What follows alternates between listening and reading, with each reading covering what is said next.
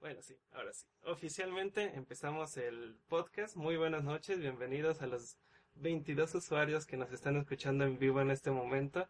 Más aparte, todos los que nos vayan a escuchar después en la grabación que vamos a subir a YouTube más adelante. Esta noche no vamos a tener a Apolo con nosotros. ¿Por qué? Porque él, él está en un compromiso muy diferente eh, vino un chico de Japón de visita. Su nombre es Yoshinomi. De hecho, este chico ya lo había conocido hace dos años en la Midwest Fur Fest del 2017. Un chico bastante agradable, con un inglés muy claro. Entonces es muy fácil comunicarse con él. Y ahora decidió él venir a México de visita, aprovechando que su, Iba a venir de viaje originalmente para la BLFC, que es dentro de una semana o dos, dos semanas, es dentro de dos semanas la BLFC, y aprovechando que está en el continente americano, pues vino de visita a México. Él tiene varios conocidos en la Ciudad de México y quiso visitarlos. Entre ellos se encuentra este Apolo y hoy a Apolo le tocó, pues, cuidar de él, pasearlo por la ciudad Así que hoy Apolo estuvo completamente ausente, pero seguramente se está divirtiendo mucho. Esperemos, la verdad.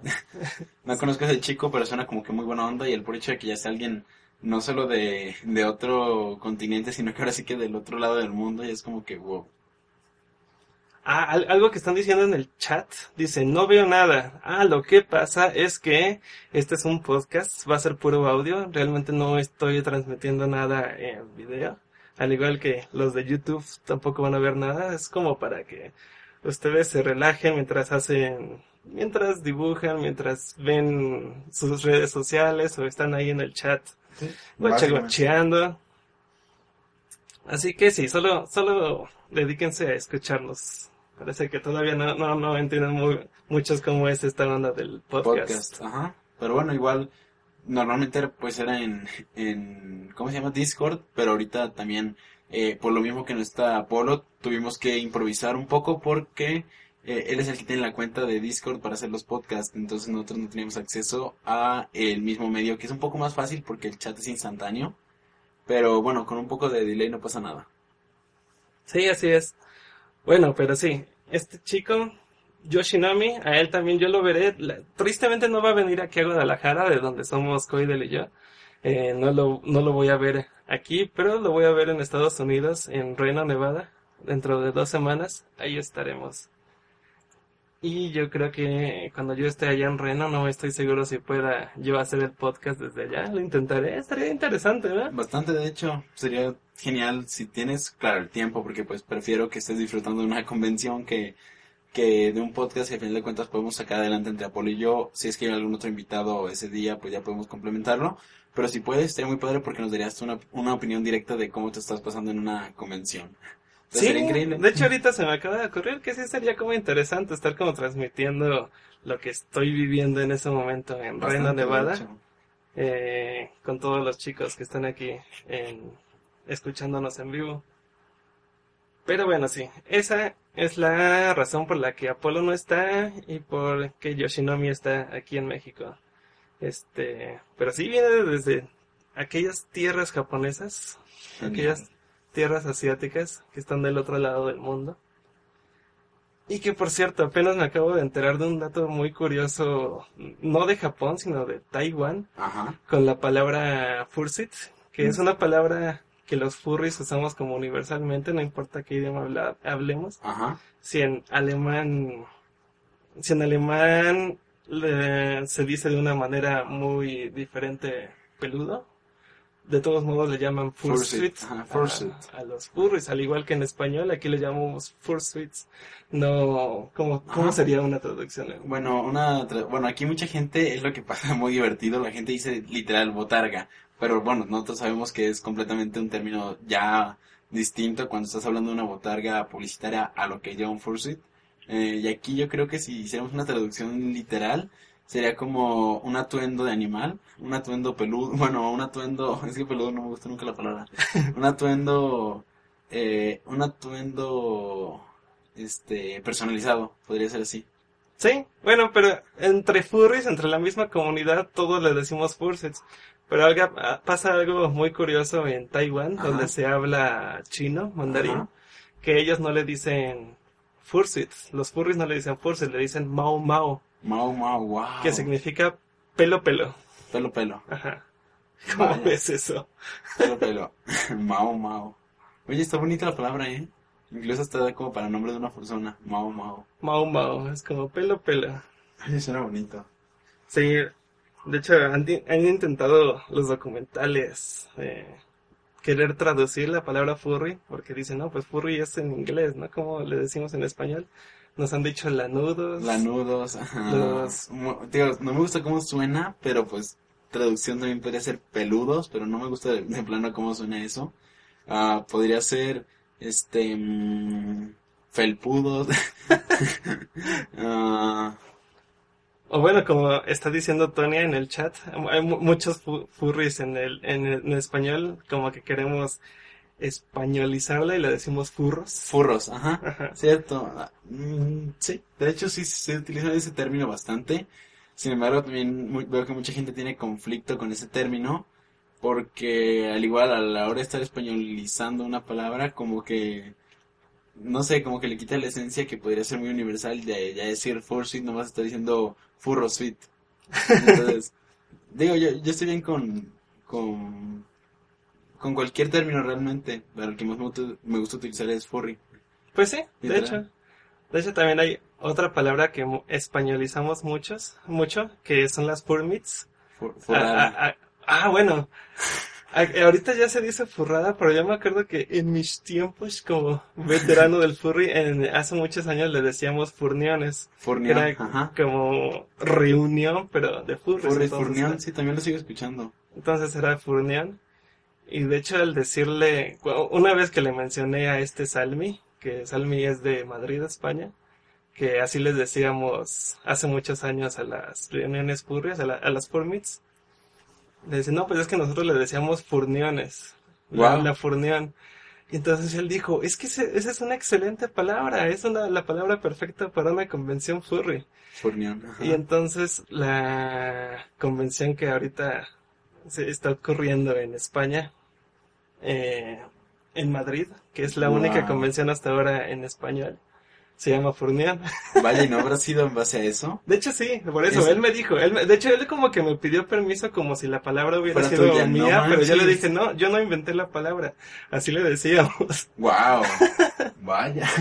Paco imponiendo tendencias en, con- en continentes externos. Y pues sí, de hecho sí es la, si us- ustedes hablan español, quieren ir a una convención donde se hable español, La furnión. hasta ahora la única que existe es Furnión.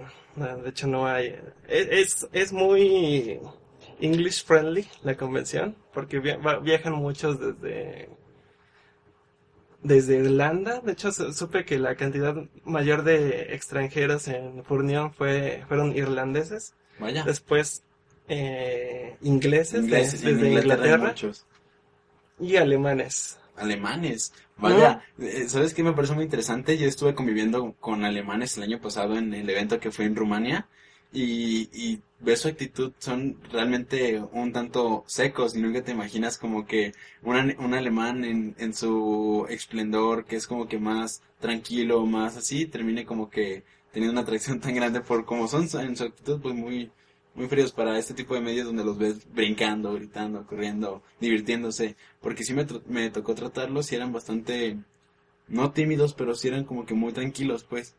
Entonces, sí fue como bastante interesante ahorita escuchar que había tanto alemán furry, porque es como, wow, yo realmente los que conocieran demasiado en, ¿cómo decirlo? Entonces no es como un estereotipo. No, realmente a mí me tocó verlos así y, y son alegres. Pero, por ejemplo, otro compañero, eh, otro amigo, tiene, teníamos un compañero alemán y él decía que para él, pues, veía, le, le parecía muy chistoso que aquí en México todos nos abrazamos, nos, eh, tenemos mucho contacto físico porque dice que él pocas veces ha, se ha, ha saludado de beso a su mamá. Ah, ¿sí? Sí, Oh, vaya, eso es bastante entonces por eso digo, me parece bien chistoso como que un alemán eh, dentro de un Fursuit, me lo imagino como que todo bailando como si, oh, por fin puedo ser yo.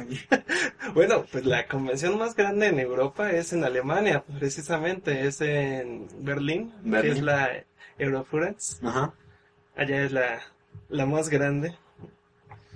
Bueno, sí, también tenemos que tener en cuenta que ahorita también Alemania pues es la potencia europea por, por defecto.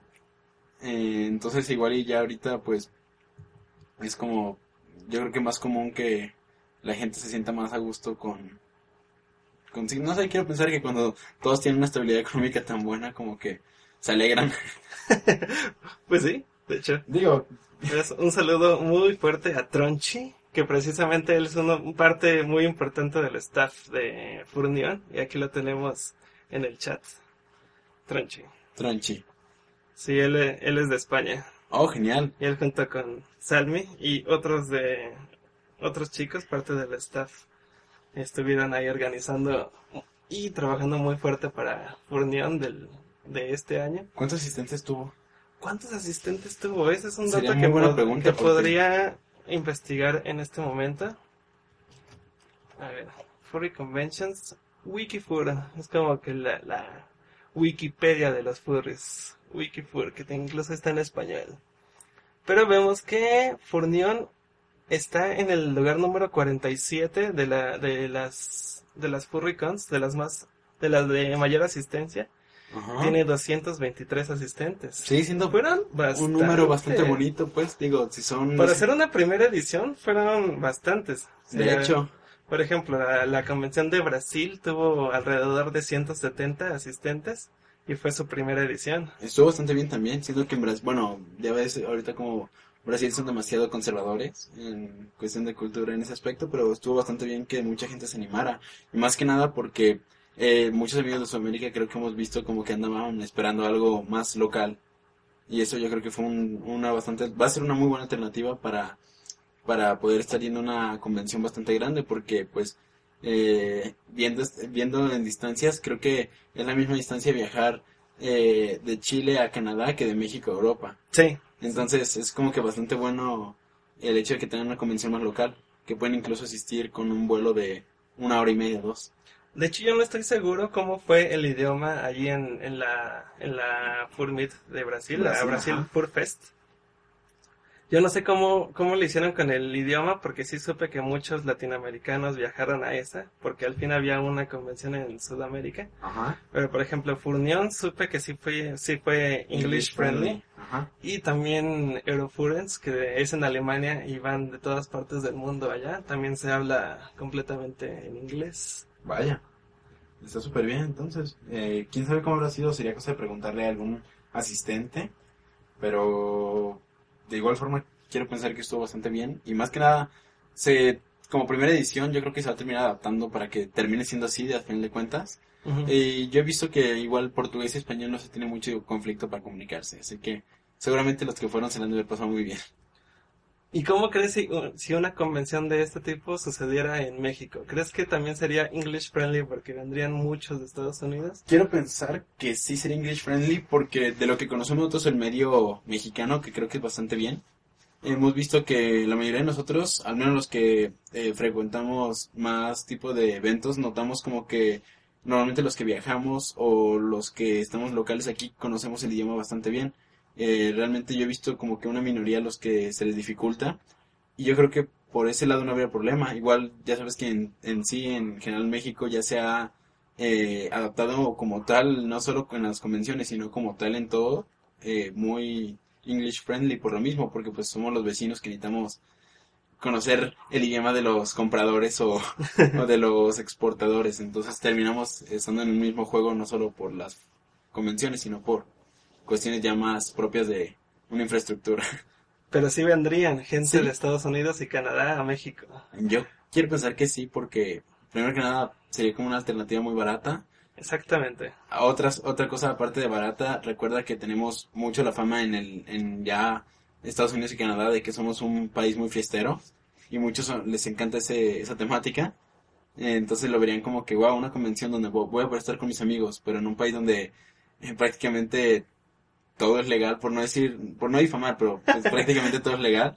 Bueno, yo te digo, en Vallarta veo mucho eso, que vienen los chavitos que todavía no cumplen 21 porque aquí pueden beber y ese tipo de cosas. Entonces yo creo que por ese aspecto sí sería muy interesante cómo la fama que tenemos de fiesta y todo eso atraería gente de, de Norteamérica, además del precio. Sí, sí, de hecho le saldría bastante barato, de que a nosotros nos sale un poco caro viajar a Estados Unidos. Y más con lo que es el dólar. Oh, sí. Sí, especialmente eso, más en cómo está el dólar. Que por, bueno, sabemos- hablando de convenciones, sabemos quiénes son las dos más grandes ahorita, o las tres más grandes. Pero me, me sorprendió ese dato que dijiste, que la Ah, ah, BLFC a eso va, a eso va esto. Dale, dale, dale. Sí, a eso voy. Bueno, sabemos que la Anthrocon y la Midwest Fur Fest son las más grandes de, Se- se del mundo ahí. porque son las de mayor asistente. De hecho, sorprendió mucho el año pasado la Midwest Fur Fest que se lleva a cabo en Rosemont, que es más prácticamente del área de Chicago, en Ajá. Illinois, porque aumentó su, su cantidad de asistentes hasta casi alcanzar a la Anthrocon. Por 200 asistentes se los alcanzan. Sí, sí, entonces eh, Anthrocon está muy cerca de ya no ser la más grande, Ouch. pero una, una que, que tiene una historia muy curiosa es la Biggest Little Furcon, que es que próximamente En dos semanas. en dos semanas ya viene, va a ser BLFC. desde el primero de julio, junio, perdón, primero de junio es la BLFC. Porque desde que empezó hace cuatro años, o cinco, Cuatro años o cinco. O sea, es una, es una convención que no tiene ni el tercio de la edad de Anthrocon o de... Sí, exactamente. Empezó desde el 2013. ¡Wow! Es nueva esa cosa. Sí, es muy, muy nueva la BLFC. Empezó ahí en Rena. El nombre Biggest, Biggest Little Fur Con, pues tal como le dice, iba a ser como una convención pequeña. Aparte de que eh, Biggest Little es como el el eslogan de la, de la ciudad de Reno, Nevada. Que Sí, es de hecho. The Biggest Little City in the World. Pero empezó teniendo 700 asistentes, una cantidad bastante grande Buena, ¿eh? bastante grande para haber sido una primera edición de una convención. Y lo que pasa es que del lado, ¿qué es? ¿Oeste? ¿De West Side? Ajá, sí, es West- oeste, ajá. ¿verdad? Bueno, es, es como... en- Sí, sí, de hecho, De sí. West Coast. En el lado oeste del, de Estados Unidos hay muy pocas convenciones furry. Está Califur, Califur. eh, está la de San José, que es la Further, Further Confusion. Further Confusion. Estaba, estaba la... Ay, ¿Cómo se llamaba la que desapareció? Ay, ay, se me acaba de, de olvidar. La, la, la, la, la. Ah, la Rainforest. Rainforest. Ajá, Rainforest, sí. esa desapareció apenas el año antepasado. Auchi, pobrecitos. Sí, Y, y, ya si quieres uno en ese lado, pues tendrías que irte hasta Vancouver y hasta arriba, pero que ya es el lado west de Canadá.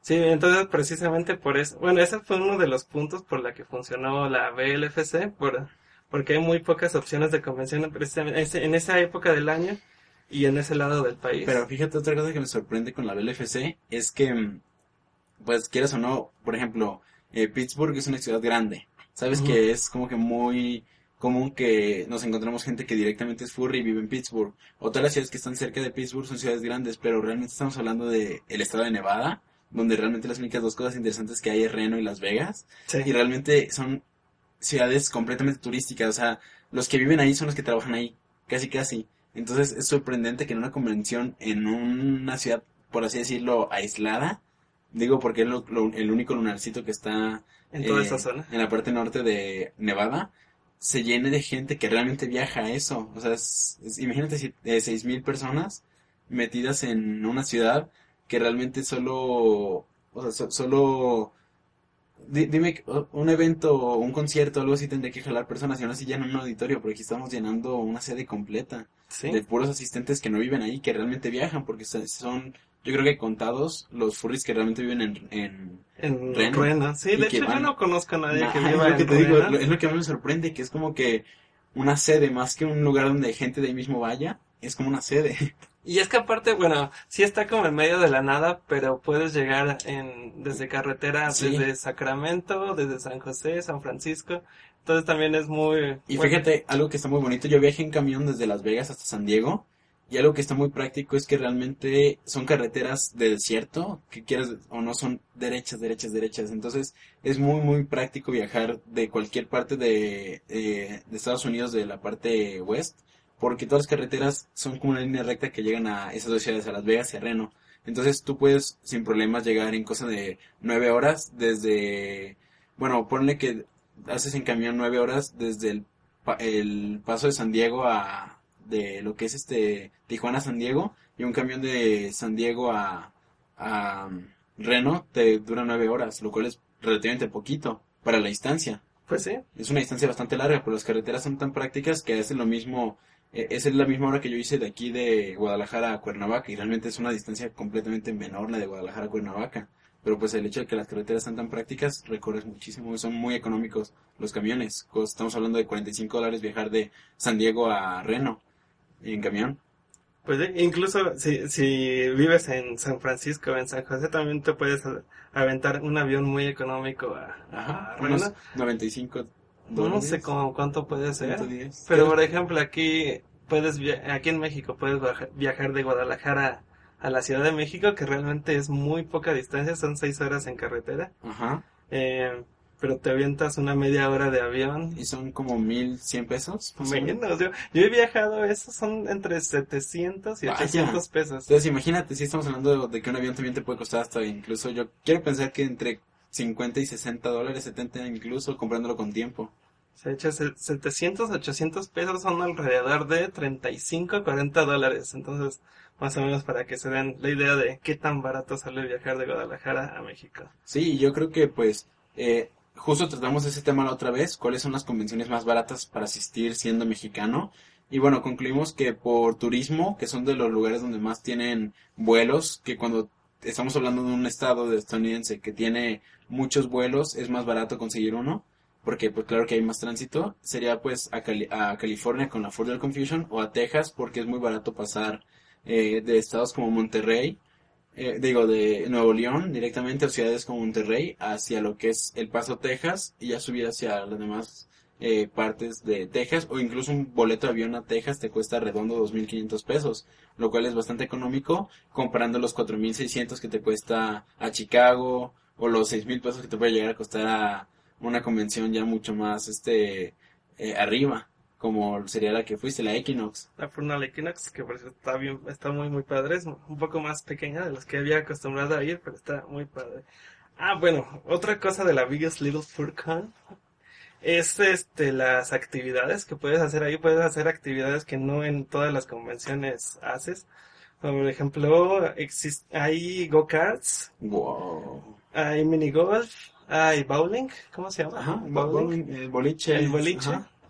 Supongo que también tienen lugares de billar, lo típico que tienen todos los hoteles. Y aparte eh, está el casino, el hotel es gigantesco, parece como un mall. Cierto. Eh, de hecho, sí son como muchas cosas que no tienen otras convenciones y que todas esas ya te las incluye. El super sponsor o el sponsor, incluso ni siquiera el super, en los. No, el normal. Los normales. O sea, pagas la asistencia y ya te incluye todo eso, ¿no? Es como que tienes que ser sponsor. Para... Bueno, tú que has sido, te, te da cierto, cierta cantidad de usos para las diferentes actividades. No, los que, o sea, los que quieras. ¿En serio? Sí, los que O sea que realmente si, si buscas una muy buena experiencia como primer Fullcon, sería muy, muy, muy interesante tomar en cuenta BLFC. Sí, de hecho es Porque bastante es divertida.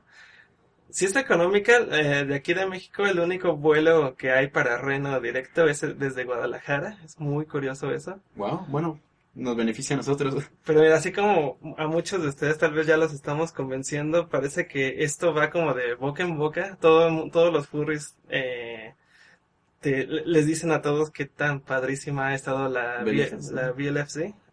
Y entonces hasta ahora supe un, un, dato muy, muy padre, que la BLFC hasta ahora lleva alrededor de unos 6.000 personas preregistradas. Más aparte los que se vayan a registrar. todavía. Siempre existe gente que directamente asiste a registrarse ahí, ¿no? Sí, o sea, 6.000. Imagínate. El año pasado la, BLF, la BLFC tuvo alrededor de 3.500 personas. Están duplicando el número. Están duplicando el número. Sí, es un crecimiento de asistencia de alrededor del, del 100%. la cual sí se va a poner como en competencia de las más grandes. Eso se me hace un dato muy padre. Está muy, muy interesante. Eh, va a ser muy triste a la hora de querer encontrar habitación para... Para la LFC, sí, supongo que sí. Por ejemplo, en la Midwest Food Fest, que la- va a ser hasta diciembre, en abril 15 se abrieron eh, la convocatoria de cuartas. Eh, ¿Cómo se dice el book? Ajá, el booking. la reservación Sí. de cuartas. Eh, y se llenó en dos minutos todo el hotel. Fue una bestialidad, fue como que... Sí, fueron dos minutos. Yo, yo, yo quería eh, apartar, ¿cómo se dice? Ay, siempre se me olvida la palabra booking. Sí, ¿Reservar? ajá, Yo quería reser- reservar un cuarto para la BLFC, eh, para mí y mis amigos. Y de hecho mis amigos también estuvieron ahí al tanto. A las 11 en punto de la mañana estuvimos ahí en la computadora llenando los datos. Eran las 11.02 cuando le di enviar Wow. y me apareció el letrero de que de que ya estaba ¿Sabes qué pudiste haber hecho aplicar antes? Trata de hacer un preregistro mucho antes de que sea la alguna convención y solo copia los datos y tenlos en un blog de notas, así puedes pegarlos. Sí, lo que pasa es que yo no sabía qué datos me iban a pedir. Ah, es- pero ahorita ya lo puedes saber Ahorita para sí, siguiente- ya lo, ya lo Ajá. puedo saber. Entonces ya nada más va a ser como un copy-paste. También los datos de mi tarjeta, ponerlos ya como en copy-paste. En copy-paste, ajá, y si hay uno que no te pida, pues escribirlo rápido. Que no te permite copiar y pegar, pero pues puedes escribir rápido. Pero sí, de hecho es algo que suena bastante interesante con las, las convenciones que hemos visto que, que ha sido muy interesante que duplican sus números y que van en- de esa forma, porque unas pues estancan en cierto número, pero vemos que hay otras que realmente están duplicando cada año sus números y eso es como que wow. Porque pues todos teníamos como que, bueno, todos tenemos esa idea de que Anthrocon es como que la mo- Mother Russia, pero de las convenciones. La Mother Russia es como la meca, donde Ajá. todos los, todos los furries tienen que ir, ¿no? Ajá, pero vemos que ahorita hay alternativas incluso más económicas, porque si es algo caro, como dices, viajar a, a Pittsburgh, porque los vuelos son demasiado exclusivos y no es una ciudad como que realmente tú digas, tiene un turismo extremo para que haya mucho tránsito aéreo, y vemos que incluso es mucho más barato, y la Mother Russia, y, y que incluso es muy económico divertirse de igual o mayor forma, y con la igua- igual cantidad de asistentes. Que de mayor forma, eso es lo, lo importante. Eh, Midwest Fur Fest, que es la segunda más grande hasta ahora, eh, es muy, muy divertida. La verdad es que sí tienes razón de por qué tanta gente está yendo a esa. Es como, es en diciembre, es en Chicago, es como pasar Navidad con amigos. Que, de hecho, sí suena como que mucha gente se regala cosas. Mucha gente se regala Quiero cosas. pensar. Muchas Oye, wow. gentes lleva como costales con regalos y va No, repartiéndolas. Qué bonito, güey, esas cosas por así de peluche que van regalando. Yo creo que el Ajá. mismo staff de la convención ha de tener regalos para la gente. No, eso no. ¿No? No, Wow. eso no. Eso muy interesante como temática. Sí, pero igual ves muchos árboles de Navidad. Yo también he llevado algunos regalos, pero muy, muy sencillos. Algo así como llevar eh, stickers a los que les estoy regalando a la gente. Tal vez haga, sería muy bueno este, estar regalando pins. Igual Yo- es en Chicago, está súper pegadito a Canadá, ¿no? No tan pegados, así está muy al norte. Muy al norte, pues. Pero, por ejemplo, tiene todavía un estado más arriba. Bueno, pero ya es una distancia realmente muy corta, eh, porque te iba a preguntar, supongo que neva. Sí, sí, neva. Ah, el, año, este, el año pasado nevó.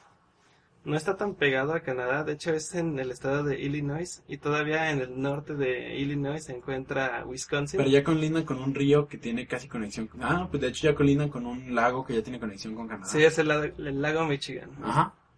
Vaya, entonces sí están realmente a cosa de pues unas cuantas horas de Canadá. Entonces supongo que el clima en sí es bastante Es a gusto para hacer frío. fursuit. Sí, sí, sí.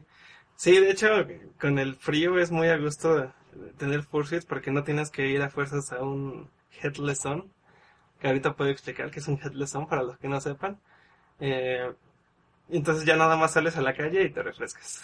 Ajá, supongo. Ha estar muy rico caminar a un bar o algo así directamente de la convención. Sí, pero bueno, si quieres caminar a un bar, pues primero pues te quitas el fursuit, ¿no? Porque vas a ir a un Sí, bar sí. con Bueno, no, fursuit. no, yo digo, o sea, turistear por la zona, te- tiene que haber un parade, supongo, por... Es que es una zona hotelera. Oh, vaya. entonces, es una zona hotelera, eh, todos están rodeando un centro de convenciones. Y entonces no hay mucho alrededor. Ah, dice, va a estar regalando cosas como dice en la Furry Summer. Lo dudo porque no es nuestra organización.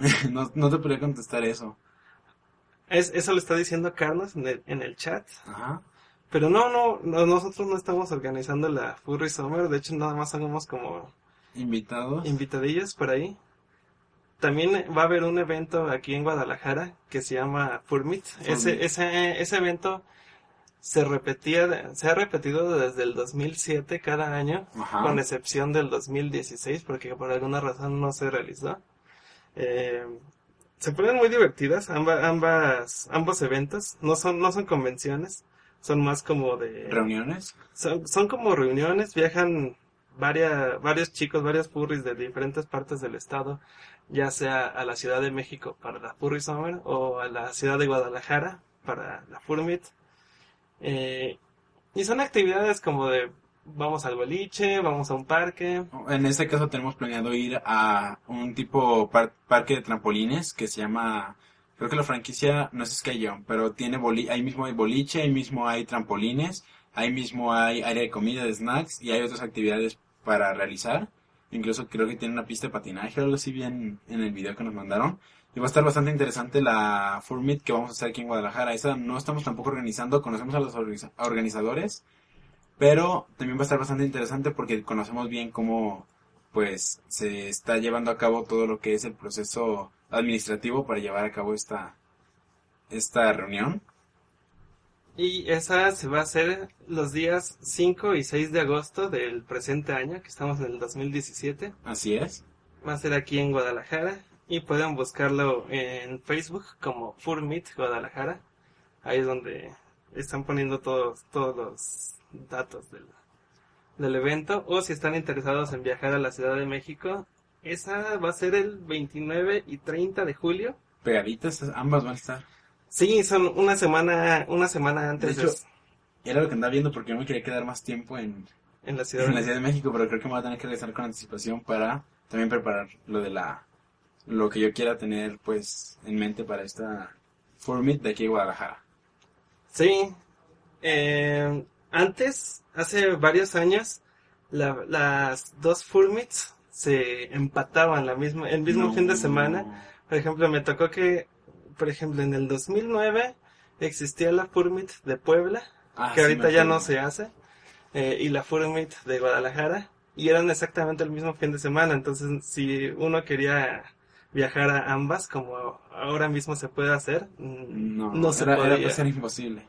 Y no sé por qué lo hacían, así lo estuvieron haciendo muchos años, creo que del 2008 hasta el 2012. Ah, Todo el tiempo era reuniones en, en dos ciudades. Primero fue en Puebla y después se cambió a la Ciudad de México. Y aquí en Guadalajara siempre se ha mantenido en Guadalajara. Pero siempre era exactamente el mismo fin de semana. Y yo no, no entendía por qué hacían eso. Como que se tenían, yo, yo sentía que se tenían que poner de acuerdo ambas organizaciones para No que querían, fueran para que fueran diferentes fines de semana, pero no, no se quería. Afortunadamente eso ya se arregló, ya, ya se toma en cuenta de, a ver qué día, qué, qué fechas pusieron la Furry Summer, ah, estas, ah, entonces no vamos a poner la- el mismo fin de semana. Sí, entonces sí, se, se ha cambiado mucho en, en ese aspecto y eso es algo muy padre. Y aquí además no pasan incidentes de como de terrorismo, cosas así como lo que asustó a, a varios, Claro, a sí. varios, hace varios años, bueno fue en el 2015, en la, ¿qué pasa? El blog de notas para ver lo que tenemos que... En la Midwest Fur Fest del 2014, que hubo una bomba de gas en el, el día sábado de la, de la convención. No sé si tú, tú te enteraste de eso. No, no me enteré de eso, pero... ¿Un segundo? Me enteré... yo, o sea, bueno, tú sabes que todavía en 2014 mi, mi main era otro tipo de rollos. Todavía no estaba tan interesado en las convenciones porque se me hacía imposible viajar a una. Y todavía no me ponía a investigar mucho de ellas, pero ahorita yo creo que ya me entero mucho más porque pues ya, ya sabes, ya estamos planeando varias y, y pues realmente es por la razón que no, no estoy muy informado de las convenciones a partir de 2015 para atrás. Realmente desconozco mucho porque pues sí veía algo como que difícil para mí en ese momento tomarlas en cuenta y pues por eso es que no me ponía a investigar mucho. Ah, bueno, pues entonces te platico y también a los que, a los que no se, no, no, nunca se enteraron sobre este incidente, Mu- muchos yo creo que sí, pero esto pasó en diciembre del 2014 en la Midwest Food Fest. Eh, todo estaba muy feliz, todos estaban muy alegres y de pronto suena la alarma de la, la alarma y tienen que evacuar a toditito el hotel, incluso los que ya estaban en su habitación, los que estaban cocheando, los que estaban Wow. los que estaban en el rave, porque eso ocurrió creo que como entre 12 y 1 de la mañana. No. Y a todos los tuvieron que sacar porque se activó la alarma de, de que hubo un incidente, ¿no? Y ese incidente fue una bomba mostaza que se que la tiraron en el piso de, de un de uno de los sí en un piso del hotel principal el Hyatt Regency Y fue una persona, no sé, se investigó el caso. Sí, se- se investigó el caso. Resulta que fue como venganza hacia alguien. O sea, sí, sí fue tirada a propósito. Eh, eh, ha de haber sido un drama. Un drama, lo más seguro es que sí. Sí, fue un drama entre ellos y dijeron, ah, vamos a hacerle la bromita y vamos a aventar una bomba casera que acabamos de hacer eh, afuera de su cuarto para que les piquen los ojos.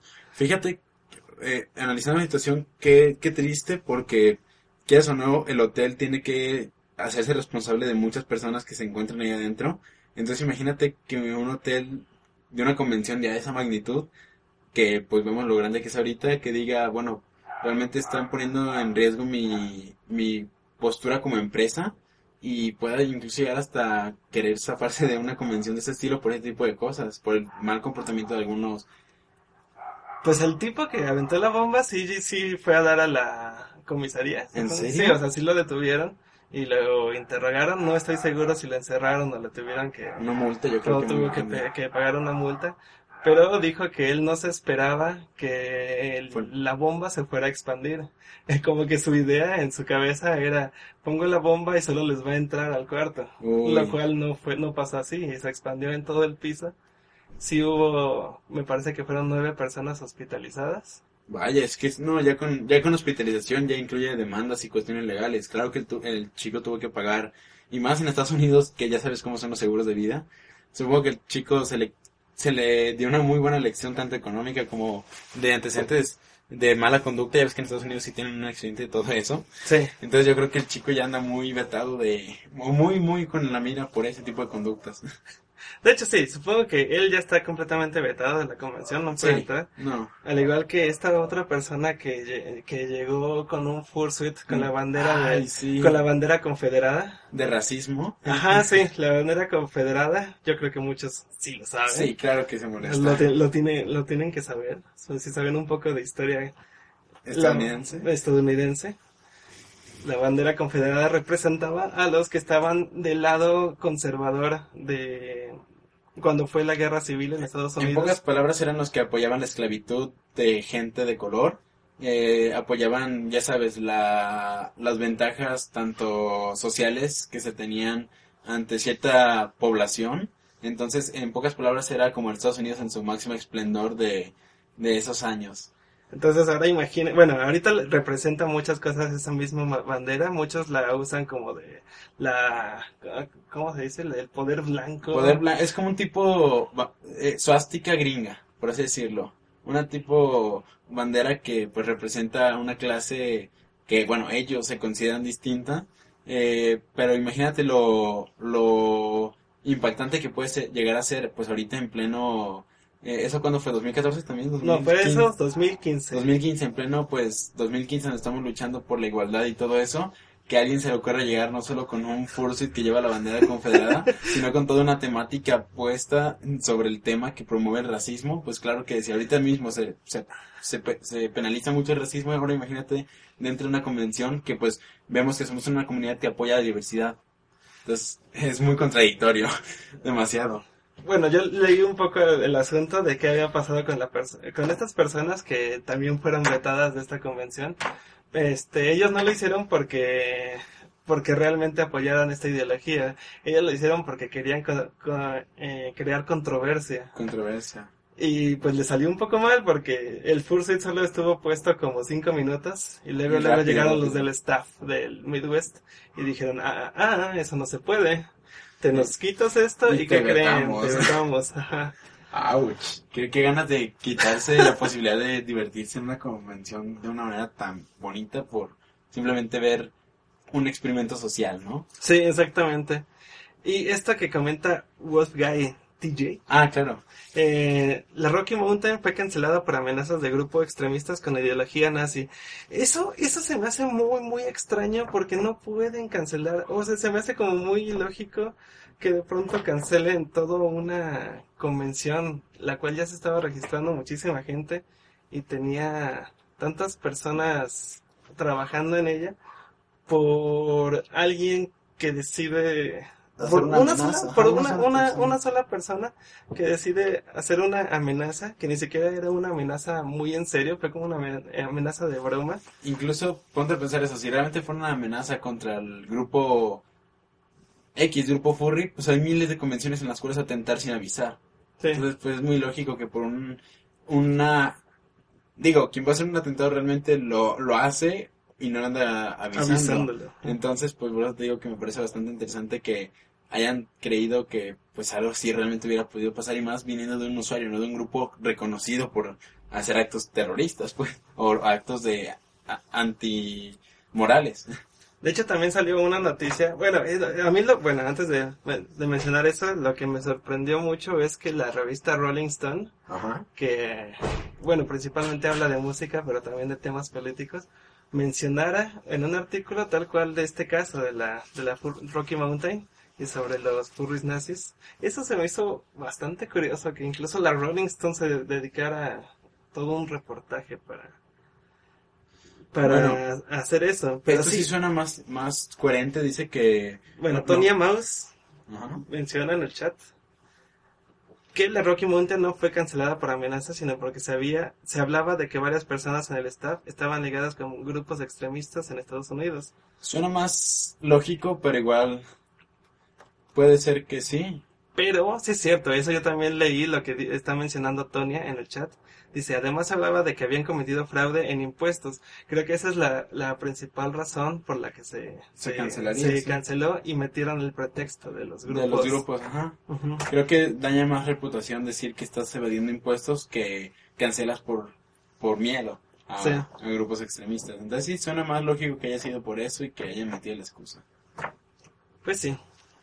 Eh, enton- o sea, de- estos son como pequeños problemillas que pasan en las convenciones, pero realmente eh, si no, no, no te clavas mucho con esto y nada más como que te enfocas en ir y divertirte, te la pasas bastante bien, o no te... eh, es muy, muy bonito ir y tener esa experiencia en una, en una convención furry, ver a todos tus amigos, que andarte preocupando que si los furries nazis, que si un colcague, que no, no sé, todo, todos esos tipos de cosas, realmente no te deberían Así de de fácil. importar. Eso es otro tipo de drama. Es solo otra forma, es como lo mismo, pero no es igual, pero sigue siendo más drama. Es como leer el TV Notas de los furries, Ajá. que realmente son chismes que no te, no te afectan en nada. No, pues no, tú ve y disfruta, tú ve y, y sigue con pues lo que está supuesto a hacer, pero realmente pues ya ves. La Sí. gente busca siempre la controversia y la gente que cae en eso es la gente que realmente eh, traba un poco más todo esto. Pero aquí nos tienes hablando de esto. Pero bueno, ya, es, es, es- eso fue sobre todo las convenciones furry. Seguramente las siguientes semanas seguiremos hable y hable de, de, de esto y principalmente porque puede que el podcast de dentro de dos semanas me toque a mí darlo directamente desde la BLFC, la que les estaba contando que sucede en Reno. Entonces ahí tendremos una transmisión en directo. Todavía no es 100% seguro porque no sé muy bien cómo le voy a hacer y no sé si... Tengas el tiempo para... No el tiempo, el internet es necesario. el internet o igual incluso las ganas es completamente respetable que si te surge un plan directamente en la BLFC, pues digo, ay, me, me cuentas que hay tantas actividades que se entendería si tienes que estar haciendo algo más interesante que, que el podcast. Podemos invitar incluso a cualquier otra persona para ese podcast y, y tener cubierto eso en caso de que no puedas apoyarnos con el podcast. Va, igual podría ser interesante estar como... De pronto me encuentro a, a Farándula por allá Ajá. y estarla entrevistando para el podcast y tal vez aquí desde, desde México nos ayuden a, a ir como traduciendo. Todo lo que dicen. Sí, de hecho, dicen. incluso previo al podcast podrías hacer eso. Se Y- podría entrevistar a Tiny Deer, hay muchos que la conocen y les gusta su estilo. Incluso mandarme los audios o mandarme los videos y ya tenemos de qué hablar, de Ah, cómo se están ser. pasando. Así si no asistes, aún así estamos cubriendo tu participación con tus previas acciones directamente en la convención. Ya lo veremos, a lo mejor y esto, esto no sucede, pero ya estaremos viendo qué, qué es lo que pasa. Pero bueno, cambiando un poco el tema, estábamos, estábamos viendo que eh, hace, pues, durante toda esta semana te estuvieron preguntando a ti, a ti, Coidel, Ajá. o Andrés Flores, Coidel, está bien. Coidel, que por qué cambiaste tu tema en el, bueno, a ver, Ah, bueno, em, es algo no, que... primero, ¿cuál, es el, ¿cuál fue el problema? ¿Cuál fue la cuestión? Bueno, la, la cuestión aquí es de que mm, eh, hace poco yo tengo un canal de YouTube ya con 30 mil suscriptores, los acabo de conseguir la anterior semana, los 30 mil, em, que habla sobre temas de dibujo furry ya explicados de una manera un poco más a fondo. Yo, em, fue algo que ahorita hizo ruido porque como llegó a 30 mil suscriptores el canal, mucha gente me empezó a preguntar que sobre mi historia en YouTube, pues de por qué mi canal eh, había pasado un cambio tan grande como lo vimos en el anterior podcast, que alguien me reconoció primero por mis videos anteriores antes de que fueran furry y después ya me ya se dio cuenta que yo no era un youtuber que nada más hacía videos informativos, sino que en efecto también empecé a subir temas furries en un canal que no era furry. Eh, eso es algo que me preguntaron muchos, ¿por qué yo comencé con un canal con una temática específica y ahorita mi canal creció gracias a la temática que yo cambié? Y bueno, es prin- principalmente porque uno eh, pues está motivado a hacer lo que le gusta, le invierte tiempo a lo que le gusta. En su momento yo eh, era menos activo en el, en el furry por el hecho de que conocía muchas menos personas eh, y por lo mismo no, no hacía ningún tema ni me relacionaba con nada, ni siquiera dibujaba todavía eh, nada que ver con el furry. Eh, es más, ni siquiera dibujaba, así de fácil. Entonces, por lo mismo, mi canal lo enfocaba a cosas que en su momento me gustaban. Ese canal se abrió en 2013 con temas sobre celulares, tecnología, eh, novedades, un blog de novedades tecnológicas y apoyo para el manejo técnico de dispositivos tanto Android como, como iPhone. Y yo comencé así porque me motivaba gente muy grande en YouTube que yo conocí en persona. Llegó un punto en el que el canal no creció mucho y yo empecé a dibujar. Y por lo mismo me- yo dije, bueno, ¿por qué no comparto con la gente que también quiere dibujar pues algo relacionado con el furry eh, mis pocos o muchos conocimientos? Eh, porque yo me, yo personalmente busqué en YouTube tutoriales sobre eso y vi que nadie sabía explicar bien las cosas o que nadie realmente tenía información basada en, basada en teórico, no solo en práctico. Entonces, por eso mismo decidí eh, cambiar mi, borrar, no borrar, poner en privado todos mis videos de Android y empezar a subir tutoriales de dibujo furry desde cero. El canal se quedó con a cosa de 5000 suscriptores, los cuales los perdí cuando dejé de hacer esos videos. Y empecé desde cero con temas de dibujo furry. Y como pegó tanto en la comunidad el hecho de que por fin hubiese un canal que te explicara bien las cosas y te explicara no solo lo práctico, sino lo teórico de cómo dibujar estos personajes tan icónicos en este medio, pues fue que empezó a crecer y en cosa de pues ya un año y medio o un año hemos llegado a los, bueno, he llegado a los 30.000 suscriptores y pues la gente sigue muy feliz con los videos que hago sobre este tema. Muy bien, ¿y más o menos sabes como cuál es el promedio de edad de tus visitantes o no hay como un... Sí, hay un promedio hay- y más que nada lo checo en cuestión de los comentarios, pero quieras o no, son 45 comentarios para 5000 visitas. Entonces sigue siendo muy difícil calcularlo. Lo puedo saber, pero mucha gente miente en YouTube para poder tener acceso a los videos que son, Ah, claro. que son con contenido un poco más fuerte. Entonces por eso es que también es difícil. El link del canal ahorita lo pasamos. Pregunta Dan de Bear. Em, entonces, eh, yo creo que la gente que realmente ve mis videos mucha no comenta y, las- y los que comentan son realmente los, los niños o chavitos entre, pues que serán 10 y 14 años que realmente quieren empezar en esto. Y la gente que me dice personalmente que ve mis videos es gente que no comenta mis videos. Entonces yo creo que es muy variado. No te podría decir un promedio. Solo te digo que los que comentan son entre 9 y 15. Y los que no comentan pero los ven, pues son entre 17 y 28 años. Ok, Hace alrededor de un año o tal vez unos meses, no, no me acuerdo exactamente cuándo, este Kazu eh, subió un video a su canal que explicaba sobre el furry fandom, que fue como muy controversial ese video, pero en, en ese, por ejemplo, yo te cono- yo te conocí gracias a ese video, antes yo no sabía, yo no sabía quién eras tú, y desde ese entonces dije, órale, ¿quién es Andrés Flores? Y empecé a investigar sobre, sobre quién eras, yo, porque nunca te, hablabas tan bien del fandom como con tantos conocimientos y nunca había escuchado antes sobre, sobre ti.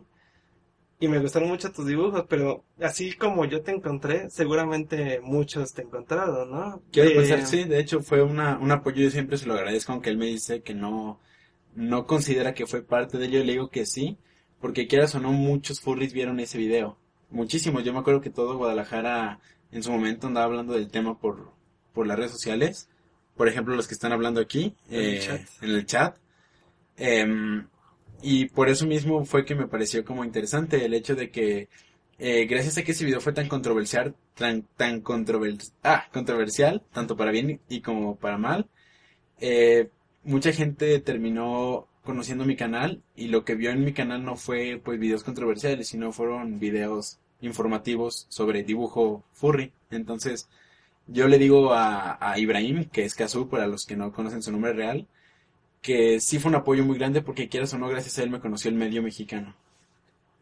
Y si y tú sí viste una diferencia, por ejemplo, en cuanto a suscriptores, tanto en YouTube como eh, Watchers en DeviantArt.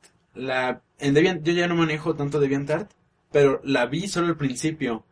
Pero, pero así te puedo poner en estadística. Es como en su página, en mi página de Facebook. Vi que nada más creció las primeras dos semanas que duró el video como en tendencia. Y ya lo dem- y ya de- lo demás fue gracias a la gente que lo fue compartiendo, pero que ya vio, mi- vi- vio mis dibujos. Pero ya después empezó a crecer únicamente por, por sí sola. Eh, fue un motor que me ayudó a darme a conocer. Pero si yo hubiera dejado el motor ahí y no hubiera subido, no le hubiera seguido echando gasolina, que en este caso serían más dibujos, más material, se hubiera estancado en un crecimiento de 3.000, 3.500 personas. En cambio, de pasar de tener 8.000 suscriptores, me ayudó Ibrahim a conseguir, que serán eh, 9, 10.000, 11.000 suscriptores, pero gracias a que yo seguí alimentando a esos que llegaron ya directamente del Furry Fandom eh, a mi canal, ellos fueron quienes, quienes se encargaron de compartir mi trabajo y pues en cosa de un año ya llegó a 30.000 y es y sigue creciendo por lo mismo, porque es gente que le interesa saber cómo representar a sus personajes y no tiene, no tiene todavía las habilidades para ello. Es muy bueno tu canal. Eh, yo lo he visto, me gusta bastante. Eh, y para la gente que nos está escuchando, si quiere encontrar su canal de YouTube, búsquenlo como Floving Art. Floving Art. Y igual voy a poner un link en la descripción del podcast cuando se suba a, A YouTube, sí. Eh, pero sí, es bastante, bastante interesante.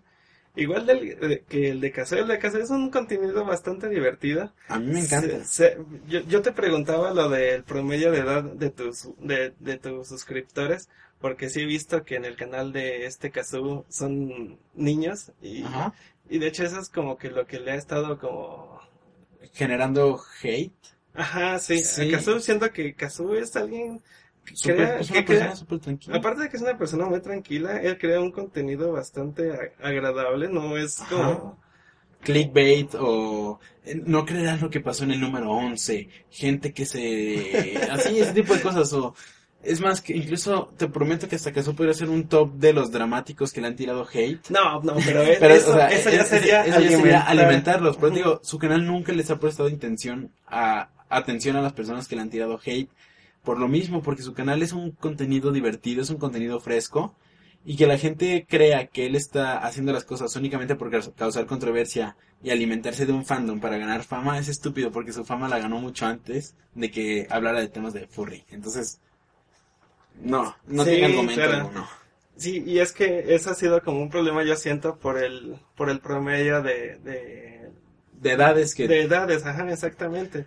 Y, por ejemplo, mu- muchos de los furries que siguen a Kazu son furries que son prácticamente nuevos, que no conocen mucho del fandom y que a lo mejor no, no llegaron por alguna razón como muchos veteranos en el furry fandom, que es este que son temas más espirituales o, o que tienen que ver más con, con la cultura, con la misma cultura que, que los ha llevado a que les gusten mucho los, los animales y todo el Ajá. arte relacionado a animales, sino que lo están viendo como una tendencia. una tendencia o una moda. Es que el problema fue esto. Su canal tuvo muchos temas de interés para gente menor, como Undertale, eh, eh, Metal, Metal Gear Solid, y ese tipo de temas que ahorita están muy buscados en el ámbito gamer menor. Entonces ellos agarran a Kazu como una figura pública, una figura a la que admiran. Y después ven las cuestiones que a Kazu le gustan. Es como en cualquier moda. Si a ti te gusta una modelo y la ves con una ropa de, de X marca, te termina gustando esa marca porque te gusta la modelo. Eh, o, o el modelo, es, es algo que pasa mucho. Pues ya ves cómo utilizan ese tipo de mercadotecnia. En Sí. YouTube pasa de forma indirecta. En YouTube lo que sucede es que mm, en este caso él tuvo su él tuvo su crecimiento con un público muy diverso, pero cuando la gente se dio cuenta de los gustos que él tenía, la gente intentó interpretar esos gustos como algo que también a la gente le gustaría seguir. Entonces causó esa controversia, pero yo creo que está siendo una controversia a la cual se le está prestando más importancia de la que debería, porque quieras o no, no todos, por, por más que sea una tendencia de la persona que admiras, le dan seguimiento. O sea, es como que algo que le gusta a él, lo intentan y se aburran de eso las tres semanas y se van. Y ya dejan de hacerlo. Porque pues los que realmente estamos en esto es por algo un poco más personal que por un video de YouTube. Pues sí, y a ver cómo afecta, por ejemplo, todo esto de que ya están entrando furries bastante jóvenes al, al fandom, como el promedio de alrededor eh, del que se tiene ahorita de, más bien, ¿cuál es el promedio de edad entre los furries? Porque realmente los furries eh, son, somos un grupo muy joven. El, según unos datos que hicieron, hicieron en una investigación en una universidad, el 80% de los furries eh, son menores de 25 años. Menores de 25 años, ajá. Actualmente, bueno, eso fue una encuesta que se hizo en el 2016. Igual es muy reciente. Es año. muy reciente, sí. Y por ejemplo, pero no, no, no es, no es un fandom muy, muy Muy- exclusivo hacia los jóvenes. De hecho, existen muchísimos veteranos en el, Ajá, en el fandom. ¿Conoces gente de cuántos? ¿56 años? Sí, sí, a ver, eh, gente de todas las edades, por ejemplo, me me ha tocado conocer furries bastante jóvenes, que esos ya están saliendo por todos lados, que tienen eh, 15 años o menos. Y, eh, bueno, yo, por ejemplo, yo conocí el fandom cuando yo tenía 17 años, también estaba bastante joven.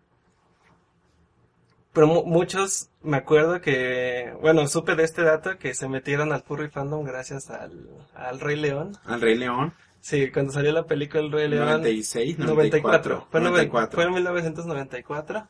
En ese entonces ya empezaba a existir el internet. Y Ajá, entonces, de hecho. eh, fue como un, un pequeño boom, un boom inicial para el furry fandom, que ya había empezado desde los años 70s, 80s. Se reforzó mucho con en 2002 con la película de Tierra de Osos, donde ya había una transformación incluso este hombre animal. Y yo sí he visto muchos blogs que es una parte de la inspiración que mucha gente tuvo porque de por sí ya, este- ya tenían esa idea del Rey León y luego ven como que un protagonismo más en lo que es una vida, ya, ya ves cómo es un poco más, eh, eh, para mucha gente es un poco más significativa, más simbólica lo que es la especie a la que se representan simplemente porque pueden ver cómo es en la naturaleza. Entonces fue algo que también reforzó muchísimo, quiero pensar, porque yo he visto en muchos lugares protagonismo esas dos películas en especial y son casi seguidas. De hecho, sí, esa, no, 90 fue el Rey León. De los 2000 sí fue, yo creo, Tierra de Osos. Y pues ahorita podemos ver que en los Zootopia. 2010 fue, ha sido Zootopia, que ha sido como un boom para muchos. Sí, que, en las tres últimas dé- décadas ha sido Rey León, eh, Tierra de Osos y Zootopia. Y Zootopia, wow, vaya que fue un antes y un después en, en muchas cosas. Pues es que aparte, eh, cuando salió Zootopia ya era, ya estamos en el boom de las redes sociales donde todos nos podemos enterar de absolutamente todo. Ajá. Y entonces ya fue como más fácil para la gente saber que era el furry fandom. Pero por ejemplo, las personas que entraron por, con- por el Rey León ahorita ya tienen más de, más de 40 Más de años. 40 años, sí. Yo ya tengo un amigo de España que también entró por el fandom del Rey Rey León. León. Él, él, él estaba en un fandom, tal cual, Ajá. que hablaba sobre el Rey León y gracias a ese se pasó al furry fandom.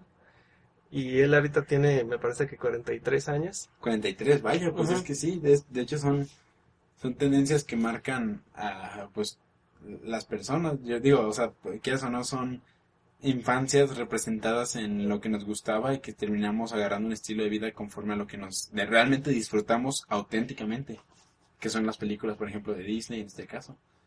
Sí. que han marcado. eso. Eh, Yo creo que, pues, digo, Disney, aunque mucha gente diga que puede haber más factores, yo siento que ha sido el principal factor que ha dado protagonismo al crecimiento del furry. Perdón, leí algo muy gracioso en el fandom que solo yo voy a entender. Ese tronchi. Perdón, es un chiste muy, muy, muy local sobre las piñas. Vaya, Perdón. Me agarra el simple solo por leer el chat. Pero sí, sí, sí. Estábamos refiriendo justamente, Tronchi, a aquel español que, a que le regalamos piñas. Pero bueno, sí, sí, sí, ya, perdón. Eso, eso nadie lo va a entender. Eh, u- otro caso de, de alguien que conozco y que ya tiene muchísimos años en el fandom es, por ejemplo, este Spot, o Spotacus, que él afirma que ese es un nombre legal incluso, no, no sabemos si eso es cierto. Este, no tenemos cómo comprobarlo, pero él afirma eso. jura que sí, que sí es Spotacus su, su nombre real. Él tiene, está a finales de sus años 50. Vaya, Él entró hace bastante tiempo, es muy veterano. veterano. Pero bueno, él, él ya cuenta con esposa y dos hijos. Su esposa también está muy, muy adentro del fandom. Y, eh, y es muy curioso que un, un furry. Ay, bueno, ya conozco a varios furries que ya tienen hijos incluso. Pero el- los hijos de esta persona ya son, este, ya son grandes, ya, no son niños y, y entienden muy bien todo por, por todo lo que está metido su, su papá y, y realmente a él les, no, o sea, no, no, no le cambia nada en su vida. Él, Ajá. de hecho, a sus hijos tampoco les da pena Decir como- que sus papás. Ajá, decir que ¿Sus su- hijos son furry? No, No, vaya, es que es otro, es otro tema muy controversial, controversial que dicen que el hecho de que un niño se ha criado en una familia formada, ya- ya- tendemos a buscar más furries cuando buscamos ya una relación, cuando estamos ya muy metidos en este medio. Y muchos decían eso, pues, si tú tienes hijos o, o adoptas, pues, en este caso, em, chico, eh, algún niño que vaya a crecer con estas influencias, ¿las va a marcar? Yo digo que no, porque nosotros no crecimos con papás furries y somos furries. sí, exactamente. Entonces, eso es algo como que yo recuerdo que yo sí podría decir que soy, soy de los furries eh, que se influenciaron por Disney 100%. Yo te lo puedo asegurar así, porque yo recuerdo que en mi niñez veía incluso hasta cinco veces seguida la película de Robin Hood. ah, sí. Llegué a ver eh, siete, seis veces seguida la película de Rey León, Tierra de Osos. Entonces esas tres películas son como que las que más a mí me decían, oye, aquí hay algo interesante. Entonces, es eso, pues te digo, nosotros nos influenciamos por cosas completamente externas a unos papás que no son furry. Digo, mis papás, no, ni zorritos sexys. Pero bueno, estos es como claros ejemplos de que para ser furry no va a haber como, no, no existe una edad límite, no, no, no dejas de ser furry en algún momento. Me acuerdo que hace muchos años eh, alguien me preguntó, eh, oye, ¿y tú hasta qué edad va- Vas a vas, dejar, vas a dejar de ser furry? Vaya, eso es que es muy controversial, de pronto me lo han Yo, dicho. yo, yo me acuerdo que en ese entonces yo era muy, muy pequeño, todavía llevaba como apenas dos años en el fandom y nunca me había puesto a pensar en eso. Yo no, no tenía como contemplado una edad para de- dejar de, De ser de estar en el fandom. Y en ese momento me, sí me quedé pensando así como que, pues es cierto. Y, eso es lo que él me dijo. ¿Y a poco te ves como siendo un viejito, eh, todavía, todavía dentro de este mundo, todavía queriendo usar fursuits, todavía queriendo ir a convenciones? Y en ese momento no me había puesto a pensar en eso y, y yo no sabía si alguien más lo hacía. Pero ya ahorita que estoy muy adentro del fandom te puedo decir que sí me veo viejito yendo a convenciones, disfrazándome como panda. Fíjate. Porque hay muchas personas que lo siguen haciendo. Yo he visto, por ejemplo, el Antrocon me tocó ver, ver incluso a, a señores en sillas de ruedas con sus orejitas de zorro. ¡Ay, qué bonito! Incluso también tengo, tengo un, un amigo, eh, al cual lo quiero muchísimo, le hablo muchísimo y que tengo muchísimas ganas de conocer. Y él, cuando supe su edad, eh, supe que era más grande que mi papá. Vaya. Wow, fíjate. eh, a mí me hicieron esa pregunta dos amigos que no son furries, eh, que son completamente... Me conocen de toda la vida y saben en lo que estoy metido ahorita. Les da mucho gusto que pues yo esté desarrollándome en este medio porque me ven a mí feliz más que nada. Pero me dijeron, oye, ¿y qué? O sea, tú, pues, me eh, supieron que me compré el fursuit y fue como, ¿y qué? ¿Lo vas a usar toda la vida o qué onda? O pues es una inversión que cuánto te va a durar porque pues ellos me dijeron que personalmente no habían invertido en, en un fursuit. Entonces yo les dije, bueno, realmente en su momento sí me quedé pensando y dije, bueno, tienes razón. Eh, me quedé pensando como va a llegar un punto en el que tengo que agarrar cierto tipo de responsabilidades y eso, pero después me cayó el 20 de que tú terminas formando tu vida en torno a algo. Y si tu vida se, se forma en torno a esto, tus responsabilidades siguen en torno a, a cosas que no influyen. Tú adaptas tus responsabilidades a cosas que no influyen con esto. Entonces terminas creciendo con esto y, y yo ahorita ya me pongo a pensarlo y digo, bueno, no va a ser de que llego, llegue a los 31, 32 años y diga, no, ya es que ya me van a ver mal por mi edad y estar en esto, ¿no? Pues no realmente porque voy a seguir creciendo con la misma gente con la que estoy ahorita. Sí, Entonces terminas creciendo junto a ellos. Y tal vez hay gente de la que pueda dejar de ser activa en convenciones, pero vas a seguir siendo activa en verlas, en reunirse, platicar. Pues es lo mismo tomarse, ir a un bar y tomarse una cerveza con amigos completamente externos al furry, pues puede ser lo mismo en un futuro, pero con tus amigos furry ya no sean convenciones, pero puedes estar yendo a platicar a cualquier café, a cualquier cosa, porque creces con ellos. Entonces, al exactamente. final de y- cuentas, no es- Y luego se vuelven como un pretexto para viajar. De quiero, hecho. quiero, quiero ir a, a ver a mis amigos de Toronto y te lanzas a Toronto aunque no haya convención.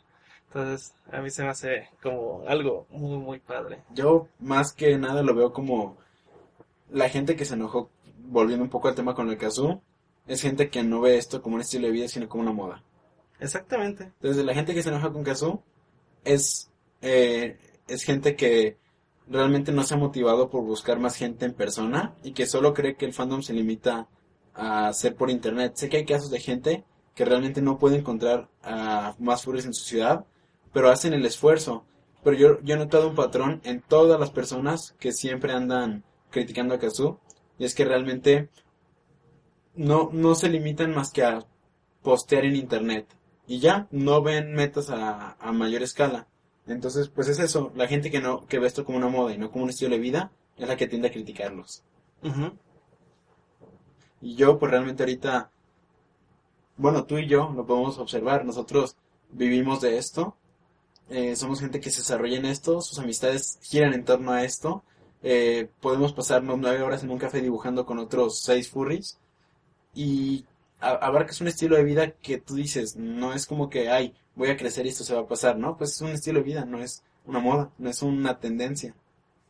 Así es, exactamente. Y muchos de estos chicos que suelen criticar es, es lo que yo creo que piensan, ¿no? Que esto va a pasar de moda, que esto va a dejar de existir Digo, cuando no es cierto. Así te la pongo, si fuera una moda, no tendríamos registros de furries desde los 70s, 80s, 85s que empezó a formarse como tal. Entonces, toda la vida ha existido, toda la vida seguirá existiendo. Eh, que sí, que los medios y las telecomunicaciones ayudan a que sea un poco más fácil conocer de esto, sí, pero no son limitantes a que sigue siendo algo bonito y disfrutable. Y, y ni siquiera, como dicen, van a estar dañándolo. Porque pues, es lo que me parece más chistoso. Cuando, cuando escucho tanto comentario diciendo que eso está arruinando el fandom, ¿sabes qué me parece tan chistoso? Que en persona nos juntamos 20 personas, 25 personas, y las 25 dicen, ah, sí, qué, qué agradable sujeto.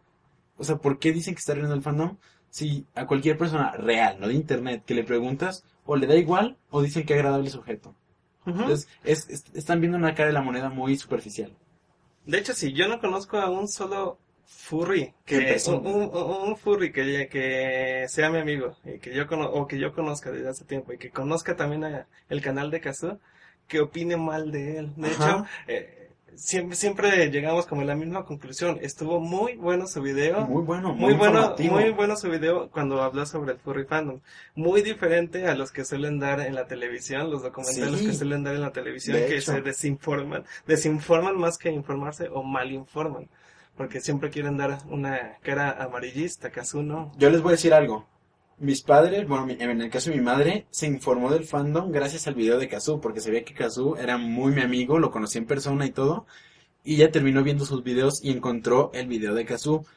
Y es tan buen video en cuestión de informativo que mi madre me dijo, oye, qué padre que tengas un medio que aprecie tus dibujos y que me ha demostrado que eres autosuficiente gracias a él. O sea, no, está un poco desinformada en cuestión a lo que yo ya hago dentro del medio, pero me dijo, oye, qué padre que es un medio que se ve dentro de lo que he conocido, eh, muy, que te, te trae muy feliz, pues. Entonces, es, es tan bueno el video que si realmente fuera arruinativo o, o ay, no, eso es contraproducente para el fandom, Ajá. no hubiera informado también a una madre que lo entendió perfectamente y me dijo, va, muy padre lo que tú haces. Mm, Perfecto. Entonces sí, te digo, ahí está el argumento. Y me causó mucho conflicto porque como Casu es tan mi amigo, yo tendía mucho a defenderlo. Pero también caí yo en un mal juego, que era defenderlo en grupos de gente hueca. Ajá. Y cometí mucho mal porque al tratar de defenderlo contra gente que realmente no va a comprender, me vi mal yo. Porque yo lo, yo lo que les decía es, ¿cómo ustedes, gente que realmente son lo mismo que critican, eh, quieren decir que está arruinando eso cuando gente como por ejemplo yo o, o la gente con la que me junto, que realmente tenemos un estilo de vida que gira en torno a esto, lo amamos, o sea, lo queremos y nos divierte. Entonces, solo me terminaron viendo como alguien que andaba re- recalcando lo que yo hacía y no lo, por lo que defendía. Entonces dejé de tocar ese tema y dije, bueno, tienes razón, vino un furry de Vallarta, coincidió que estuvo ese mismo día aquí en Guadalajara y él me dijo, oye, tengo que ir a hablar, hay que juntarnos en una plaza y hablamos tú y yo. Y me dijo, yo estoy en ese grupo, pero ¿sabes por qué no comento? Porque siente tonta, siente cáncer, que realmente está hablando sin conocer. Y tú estás cayendo en su juego, en lo que ellos quieres, quieren que hagas. Y me cayó el 20 que sí es cierto, no, no vale la pena pelear con gente que realmente no conoce la que es la moneda, que todos nosotros sí conocemos. Sí, de hecho. De hecho, es como el, el mejor tip para evitar el drama es ignorando Ignorarlo, drama. sí, de hecho sí estuvo muy... Muchos creyeron que yo lo que hice fue drama, pero después entendieron que yo más que nada estaba tratando de defender a un amigo que es muy querido en el medio real y por eso es que pasó desapercibido mi, mi, pues mi comentario en el cual trataba de defenderlo porque pues fue algo que la gente que sí es conocedora en el medio pasó por alto y que la gente que es tonta o, o sea, tonta en el aspecto en el que lo tomó, lo tomó a mal, eh, creyó que era un drama, pero no era un drama, pues yo estaba defendiendo a un amigo que realmente todos apreciamos. Pues sí. Arriba, caso. Sí. Ah, bueno, otro, otra que quería también hablar, también relacionado mu- mucho a las edades de los furries, es que tampoco hay una edad para entrar en el fandom. Ajá. Este, muchos, muchos creerían, si, le- si lo llegan a encontrar, por ejemplo, me me, me ha tocado ver a chicos que están interesados en todo este movimiento, pero que tienen mi edad, por ejemplo, que yo tengo 28 años. 28, ajá. Y dice, no, pues es que yo ya estoy como muy grande para entrar en eso. Y no es cierto. No es cierto. no- así como no existe una edad límite para, para, para estar en el fandom, puedes estar toda tu vida en el fandom. em, Puedes entrar a la edad que Así te la pongo. quieras. Los actuales conocedores del fandom de internet de esos grupos se quejan de los niños entre 10 y 14, 13 años. Yo entré a este medio, recuerdo que vivía bien bien a los 12, 13 años. Entonces, es como si estuvieran quejando de mí del 2010. Entonces, es, es- es estúpido, pues. Porque ve lo que yo he logrado, pues, a lo que yo he logrado de apreciar este medio. Y si alguien me hubiera dicho en el 2013, oye, no, tú por tener 13 años, digo 2010 o 2009, tú por tener 13 años fuera de aquí largo, porque esto es para gente chida, incluso hasta puede ser contraproducente para mucha gente que sí tiene potencial y interés para esto, pero se deja llevar por los comentarios de gente que no conoce y que anda juzgando por las edades. Sí, exactamente. Y bueno, hablando de juzgar de edades, yo, yo conocí a un chico. Spike, tú lo conociste en las reuniones de hace cuatro años y él tiene siete, diez. tre- 14, 13 años. Ah, estaba bien chiquito, sí Ajá. me acuerdo. No, pero recientemente cuando fui a, a la convención de Texas, a la Texas Furry Fiesta, Ajá. eh, me tocó conocer a un chico muy interesante, bueno, chico ¿Sí? ya no tan chico. Eh, él, de- él tiene una, una, un fursuit de jirafa morada. Qué bonito. Él se llama Sarafa. Zarafa. Es una persona bastante agradable.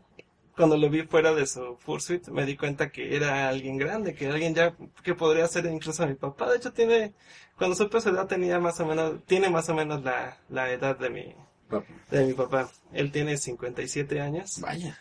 eh, y yo, yo creí eh, que él ya era un furry veterano. Yo pensé, wow, este, este chico ya debe de haber entrado desde, Sí, desde la, desde la, Rey desde el Rey León, Ajá. tal vez antes. 20 años en el fandom, 21. Ujú, sí. Y le pregunté, oye, ¿y desde qué año tú estás en el fandom? Y me contestó desde el 2012. Vaya, ahí está la cuestión. ¿Por qué un chico de 12 años es neofurry, como le llaman ahorita, que me choca tanto esa palabra? Porque un chico de 12 años le llaman neofurry por ser nuevo y un chico de 40, 45, 57 años, como tú mencionas, 53 en, en su momento, 54, no se le llama así solo porque ya es alguien como que se ve más grande, es únicamente porque la gente se mete con los que no pueden defenderse. De hecho, Así de fácil. O sea, se meten con lo que pueden ver, lo superficial. Repito lo mismo, lo que ven por encima. Entonces sí, es eso, así de fácil. Le tiran a lo que realmente no quieren comprender o se quieren sentir superiores, porque hemos visto que en este medio, si hay algo que sí pasa, es que la gente tiende a querer buscar destacar a cualquier lugar. Mucha gente sí busca, o sea, su, su mente gira en torno a ver cómo destaca. Entonces, yo creo que es parte de lo que hacen estos chicos que realmente buscan, eh, pues, incriminar a todos los niños de neos solo por, por haber entrado por el medio que hayan entrado. O sea, no entiendo realmente qué afán. sí, de hecho. Y sí, bueno, e- este, este chico realmente no, no encontró el fandom como por moda. Él cuando conoció el, el furry fandom a sus 52, 53 años, Sí. eh, él encontró como una, una verdadera Familia. forma de vida, una verdadera familia. Sí. Su, su historia es muy interesante. Eh, no, no es, no es un secreto, no, no es que me la haya contado a mí. Bueno, sí me la contó a mí, y ya después vi que es una historia pública, entonces yo creo que sí puedo contarla. Bueno, él, él lleva seis años en el fandom, cuatro teniendo su, su fursuit. Él tuvo muchos problemas en su vida, eh, de un momento a otro. De pronto se divorció, Wow. eh, su, su ex esposa, su ahora ex esposa se fue con su mejor amigo de aquel entonces. Ouch. Sí, fue como un... Una devastación una psicológica. Ajá, sí. Y entonces lo que él quiso hacer fue salirse de su mundo, no querer pensar en nada. Y lo que él quiso hacer fue ir a Burning Man, que es un evento que se hace en el desierto de Nevada, Sí. en Estados Unidos. El eh, Burning Man, para los que no sepan, es un es como un festival, pero no es tanto de música, es como un festival de una vida utópica que se lleva a cabo una semana. Toda una semana viviendo en el desierto. ¿Cuál, es. ¿Cuál es la utopía? Que no existe el dinero. No existe el dinero, como que toda la vida ahí dentro es pura perfección, todos se llevan bien, se llevan bien entre una, un- es una sociedad muy unida. Eh, la misma gente construye ahí mismo sus, sus casas, hay mucho arte involucrado en Burning Man. Y al final de la semana todo se quema y todos vuelven a su, a su vida real. Wow. Este Zarafa quiso pues buscar como una Un escape a su un escape exactamente en Burning Man y aparte de que lo logró me parece que yo nunca he ido a Burning Man pero me Ajá. parece un festival increíble que yo creo que sí tendríamos que vivir en algún momento Eh, él en ese festival encontró lo que es el furry fandom Wow. hay muchos furries que van a Burning Man de hecho Burning Man puedes ir a puedes ir y hacer lo que sea si quieres no, no eres trans, pero incluso quieres ir y vestirte como mujer esa semana, puedes hacerlo, nadie te va a criticar. Estar, bueno, pregunto yo solo como duda. Desnudo, supongo que también. Yo gente- creo que sí, no ¿Qué? creo que nadie te podría criticar si, si estás desnudo. Em, pero hay muchos furries que van, que viajan a Burning Man y se hace como una gran comunidad furry ahí y que también está abierta a los otros. O sea, cualquiera puede llegar y preguntar, oye, ¿qué es lo, que, están haciendo? Ajá, sí, nunca, nunca ven mal, se supone que nunca ven nada, mal en Burning Man. Sarafa fue uno de ellos, de los que llegó a, a preguntar a los furries que qué era lo que estaba pasando ahí, que eran todos estos, estos trajes. Trajes, wow, qué padrísimo. Y este, y él encontró que eso era lo suyo. Él siempre ha amado los animales desde hace muchísimo tiempo, cuenta. Porque él además él es veterinario. Él ya lleva más de la mitad de su vida estudiando veterinaria, cuidando, cuidando perros. De hecho, él también ha hecho unas eh, un estudio de un estudio hacia algunas especies de zorros. Wow. Y él dice que su animal favorito de toda la vida siempre han sido las jirafas. Y su color favorito es el morado, es por eso que él decidió ser una jirafa, una jirafa morada. Y, y bueno, encontró como su vida perfecta dentro del fandom, encontró muchos amigos dentro del fandom y dice él que es con la primera vez que pudo encontrar a gente realmente sincera. Yo te lo he dicho a ti, personalmente, será una historia que en, su momento no puedo contar, pero pues tú, ya la conoces, Paco, y es eso, yo encontré en esto gente auténtica, o amigos a los que les puedo dar mi confianza entera, eh, por porque te une un vínculo en cuestión de la vida que, que gira en torno a esto. Digo, eso será una historia para después, no puedo realmente, pero Pero sí, este medio a mí me despejó y, me cambió así de fácil. Yo tenía una actitud completamente distinta y decidí brincar ese, esa barda y empezar a vivir esto como un estilo de vida y no como... No, nunca lo vi como una moda, pero pues yo no conocía que era algo más allá que solo dibujos. Fue como el cambio más grande que puedo haber tenido como en mi persona, porque ahora todo, todo, todo gira en torno a esto y lo disfruto no, no digo la actividad, ah, no solo las actividades económicas, eso es lo extra, sino como en general todo, pues. Pues sí, a mí me ocurrió muy parecido. También cuando encontré el, fandom me di cuenta que esto es lo que yo había estado haciendo toda, toda mi vida sin querer, sin darme, cuenta. sin darme cuenta. Y yo no sabía que existían más como yo afuera. Y sí, para mí haber descubierto el fandom fue toda una revelación y ha cambiado completamente también mi vida y para bien. Dice, Rafa es 96, yo solo tengo 21 años, eh, soy demasiado joven, yo también tengo, soy de 96 y yo tengo 20 años. Ándale, entonces Coidel es más joven que tú, Rafa. Sí, soy más joven que tú. Entonces, para que te des una idea de... Y algo que sí es cierto, dice, dice este Dan, no, no es porque pensemos que los neofurries sean tontos o que no merezcan estar en el fandom, el furry es para todos. Eso me gustó mucho que lo haya dicho, si es cierto. De hecho. Yo también conozco a, muchos furries que tienen, eh, bueno, que los conocí cuando tenían 14 años, ahorita ya están más grandes, pero que se nota que esto, esto sí es para ellos, que, que, que son más que bienvenidos en este mundo más bien criticábamos a los que habían llegado porque creían que esto era una moda y lo toman tal como, como tal, como una moda, pero no, no, no estamos generalizando que todos los que tienen 14 años y llegan al fandom sean, sean así.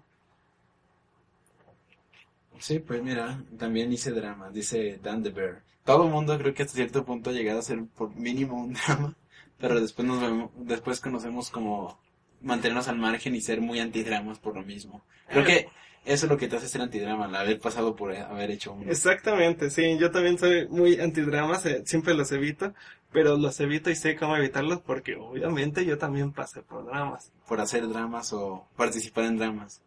Hablando de un drama muy grande y otra vez tomando, retomando a Zarafa, a él le pasó algo que fue como muy, muy, muy shock. Muy, una noticia que, que le dio la vuelta al fandom me acuerdo muchísimo. Aunque apenas conocí a Sarafa hace dos meses, yo sí me acuerdo de, de haber sabido de él desde antes por esta noticia.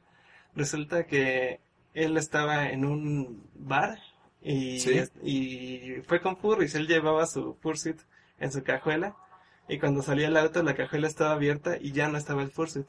Wow. Su fursuit de jirafa.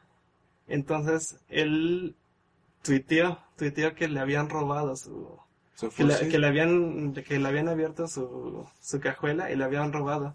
Y entre las cosas que le robaron porque su fursuit no fue lo único que le robaron eh, pero fue lo que más le, le dolió porque no fue como que le robaran no sé cualquier cosa le estaban robando tal cual su identidad. Y me acuerdo mucho cómo reaccionó el furry fandom ante eso porque reaccionó de una manera positiva me acuerdo que muchos, muchos artistas le regalaban dibujos a él de como de como consolándolo. Wow. Le estaban regalando dibujos de su jirafa, este, hubo fursuit makers que le estaban ofreciendo hacerle una nueva un nuevo fursuit de jirafa morada sin costo alguno. Muchos le mandaban mensajes de consolación. Dice que él nunca se había sentido en toda su vida tan Querido. Ajá, tan querido, tan comprendido. Afortunadamente, en- pasó tan grande esta noticia que muchos incluso estaban buscando la, la- el y llegó a los ojos de alguien que había visto esta noticia eh, que dos vagabundos lo, lo tenían lo, lo- lo tenían en un callejón y que se estaban durmiendo En en el... el fursuit. Wow. Fue robo por necesidad. No, no están, no, no Oh. están muy seguros si eso fue porque, porque según lo- los vagabundos le- les preguntaron que qué había pasado, dicen que ellos lo encontraron en un bote de basura. Entonces lo que, lo más seguro que pasó, Un fue que- hater. no, no, no un hater, más bien, sí le abrieron su cajuela, le han de haber robado su maleta, quitaron Ya. las cosas de valor y dijeron esto no nos sirve y lo tiraron a la basura. Y entonces los Vaya. vagabundos la encontraron. No hubo ningún problema ni ningún, ningún, ¿No este, te lo damos? Ajá, no, no, no, fue un no te lo damos. Los vagabundos fue como que, ah, ok, e- es de ustedes, pues llévenselo, ¿no? Supongo que se les han de haber dado algo por, por mínimo. Y, y ya cuando tuiteó Sarafa que ya había encontrado de vuelta su Fursuit y, y platicó todo esto, eh, muchos empezaron como a, a mandarle mensajes de que qué bueno, ¿no? Que, que, que- qué padre. Más artistas le empezaban a dibujar como Más feliz, más Más alegre. feliz. con Ajá, sí, de hecho hubo un dibujo que sí me acuerdo mucho de ese, que era eh, él como persona y, y su jirafa morada lo estaba abrazando. Ah. Lo estaba abrazando, eso estuvo muy padre. Y sí dice que él fue la, la primera vez en, en su vida, que ya lleva más de 50 años de vida, que se sintió que estaba... Auténticamente estaba- apreciado. Ajá, era parte de una muy, muy grande familia. Sí. Era muy bonito, ¿eh? Bastante bonito. Yo también hubiera llorado mucho si, si, mi, si mi Fursuit me lo hubieran robado. Pues bueno, ta- hablando ya de este tema, pues digo, yo no sé realmente, todavía no sé qué se siente tener un Fursuit porque ya viste, mi maker me dio una entrega bastante prolongada, aproximadamente enero, febrero, marzo, abril del 2018, que es- son esos cuatro meses, puede ser cualquier momento esos cuatro meses. ¿Y cuándo la pediste? En noviembre del 2000, no, diciembre del 2016 y se va hasta, se extendió hasta el 2018, son dos cifras en años, eh, cosa de un año, siete meses en tiempo vida, puede ser hasta un año, siete meses, un año, seis meses, pero, pues bueno, es un proceso que yo creo que funciona porque tú sabes que estás esperando el lugar que otras 28, 30 personas también están esperando, entonces, quieras o no, sabes que que es algo que es un proceso que tienes que vivir de espera porque porque lo es, es algo que se tiene que crear porque es tu identidad, tu representación. Entonces tú no puedes pues tú no puedes aprendí eso pues de la mala forma, tú no puedes desesperarte por algo sin vivir ese proceso porque simplemente vas a cortar algo que te hace apreciarlo más. Pues sí, de hecho. En tu caso, pues fue creado por ti mismo, pero viste el Sí. proceso de crearlo dos veces o Tres tres, veces. cuatro veces. Y es eso, fue un proceso para ti, no de un, no de dos meses, ni de tres meses. No sé cuánto tiempo duraste haciendo lo que es ahorita el Paco Panda actual. Luego sí me, sí me tardó un buen rato. la- cuando yo me decidí a, hacer, a empezar a hacer un Fursuit fue en el 2011. Vaya. Sí me tardé, bueno, estuve viendo muchos tutoriales en internet. Eh, me tardé alrededor de un mes haciéndola. No me quedó muy bonita. De hecho, las la- el primer fursuit que tengo está muy feito. Eh, ¿Cuánto duraste con él? duré como un año, pero lo usé muy pocas veces. Solo lo sí, solo lo usaba además en eventos aquí locales. Y una vez lo llegué a usar en, en la Ciudad de México, pero igual me gustó mucho esa experiencia, pero sí sentía que, que pues tenía que mejorarlo, ¿no? No me podía quedar con ese fursuit porque me veía al espejo y no me convencía al 100%. Sí, pues sí. Entonces tuve que repetirlo otra vez desde cero. Y, y eso me gustó más, pero también eh, tuve que estarle dando como mantenimiento y fue como un trabajo en proceso. Cada vez la iba mejorando más y también con la ayuda de, de una amiga, que es esta Elizabeth Danés. Ella, ella también me estuvo ayudando bastante con el, Proceso. con el proceso de, de mejorar ese fursuit hasta tener lo que ya tengo y seguramente seguiré mejorándolo en el futuro. Pues para que, porque mm, yo en verdad quiero que mi fursuit quede muy bonito. Yo eh, no quise gastar en su momento lo que cuesta un, eh, haber pedido un, fur, eh, un fursuit a un fursuit maker profesional. Ahorita trataremos ese tema. Porque eh, yo sentía que los fursuit makers profesionales no, no iban a querer hacer mi estilo. Como yo dibujo a mis personajes, no iban a quedar el fursuit tal cual como es. Yo quería ese, ese específico estilo de ojos, esa específica sonrisa, una expresión que, que Nadie solo, podía solo- yo me imaginaba en mi fursuit.